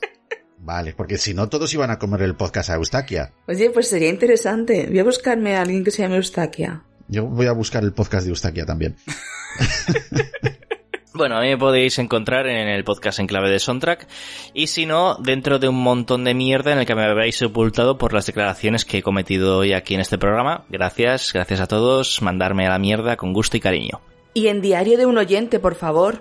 Ah, bueno, sí, en un, en un blog que escribo a veces de, de Diario de un Oyente donde recomiendo podcasts, eh, como por ejemplo los podcasts de- el podcast de Doc, el podcast de Sandra y el de Iñaki, pues a veces.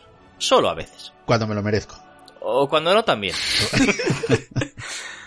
Bueno, pues a mí me podéis encontrar en Mockingpot, ¿vale? Es una plataforma que quería hacer en la que he querido unificar todo lo que hacía. Desde marzo todos los programas que haga van a estar en Mockingpot, lo podéis encontrar en Evox y en Spotify. Creo que es mucho más cómodo, chico, lo que decía al principio, que todo esté unificado y que cada uno escuche lo, que quiera. Si hacemos un monográfico con Iñaki, con Dani o con Sandra, lo vais a tener ahí, o recomendar una serie, o vamos a comentar, pues mira, hemos visto esto, un tráiler, he decidido todo unificarlo en Mockingpot, así que buscar Mockingpot, chicos, en Twitter, en Instagram también y en Spotify.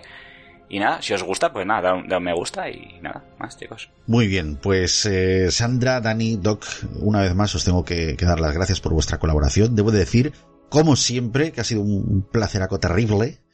Y que coño, que esto es la fricoteca, joder, que aquí solo vienen invitados de la hostia, como vosotros, claro que sí, joder. Así que muchas gracias nuevamente por, por haberme brindado vuestra presencia. En fin, solo añadir que para contactar con el podcast de la fricoteca, pues ahí tenéis un mail, lafricoteca.gmail.com, pero ¿por qué usar este sistema tan prehistórico y tan del Jurásico teniendo otros más directos, verdad? Estamos en Twitter y Facebook. Pero lo más cómodo, lo que yo siempre recomiendo es que os unáis al grupo de Telegram y allí, pues ahí nos comentáis lo que queráis, porque otra cosa no, pero en el chat suelo ser más rápido a la hora de contestar que por redes sociales. Tanto este como todos los programas de la Fricoteca están disponibles en prácticamente todas las plataformas de podcasting que se os ocurra, en vuestros podcatchers. o sea, va a ser raro que no nos encontréis, así que es tontería en- enumerar esas opciones eh, una por una teniendo en cuenta que tampoco no has necesitado mayor ayuda para escuchar este programa, así que donde esté este estarán todos. Solo decirte, muy importante, esto, esto es lo más importante, es que busques siempre la Fricoteca con K de kilo. Yo soy Iñaki Sánchez y te espero en el próximo programa, del cual te voy a dejar un pequeño avance para ver si adivinas de, pe- de qué película se hablará. Un saludo, fricotote. Adiós.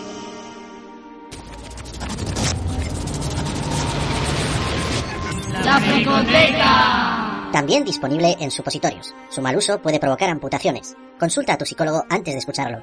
日本でのリスナー、 フリコテカを聞いてくれてありがとう。 Te despiertas en los aeropuertos de Seattle, San Francisco, Los Ángeles o bien en el de Chicago, el de Dallas, Fort Worth, Baltimore. Vas de la hora del Pacífico a la de las rocosas. Pierdes una hora, ganas una hora. Esa es tu vida y se está acabando por minutos. Te despiertas en el aeropuerto de Air Harbor.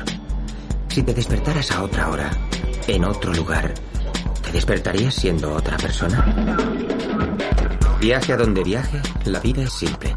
Raciones individuales de azúcar, raciones individuales de leche, de mantequilla, bandeja de pollo al cordón bleu para microondas, champús y cremas suavizantes, muestras de enjuague bucal, diminutas pastillas de jabón. Las personas a quienes conozco en cada vuelo son mis raciones individuales de amigos. Entre el despegue y el aterrizaje es el único tiempo que compartimos.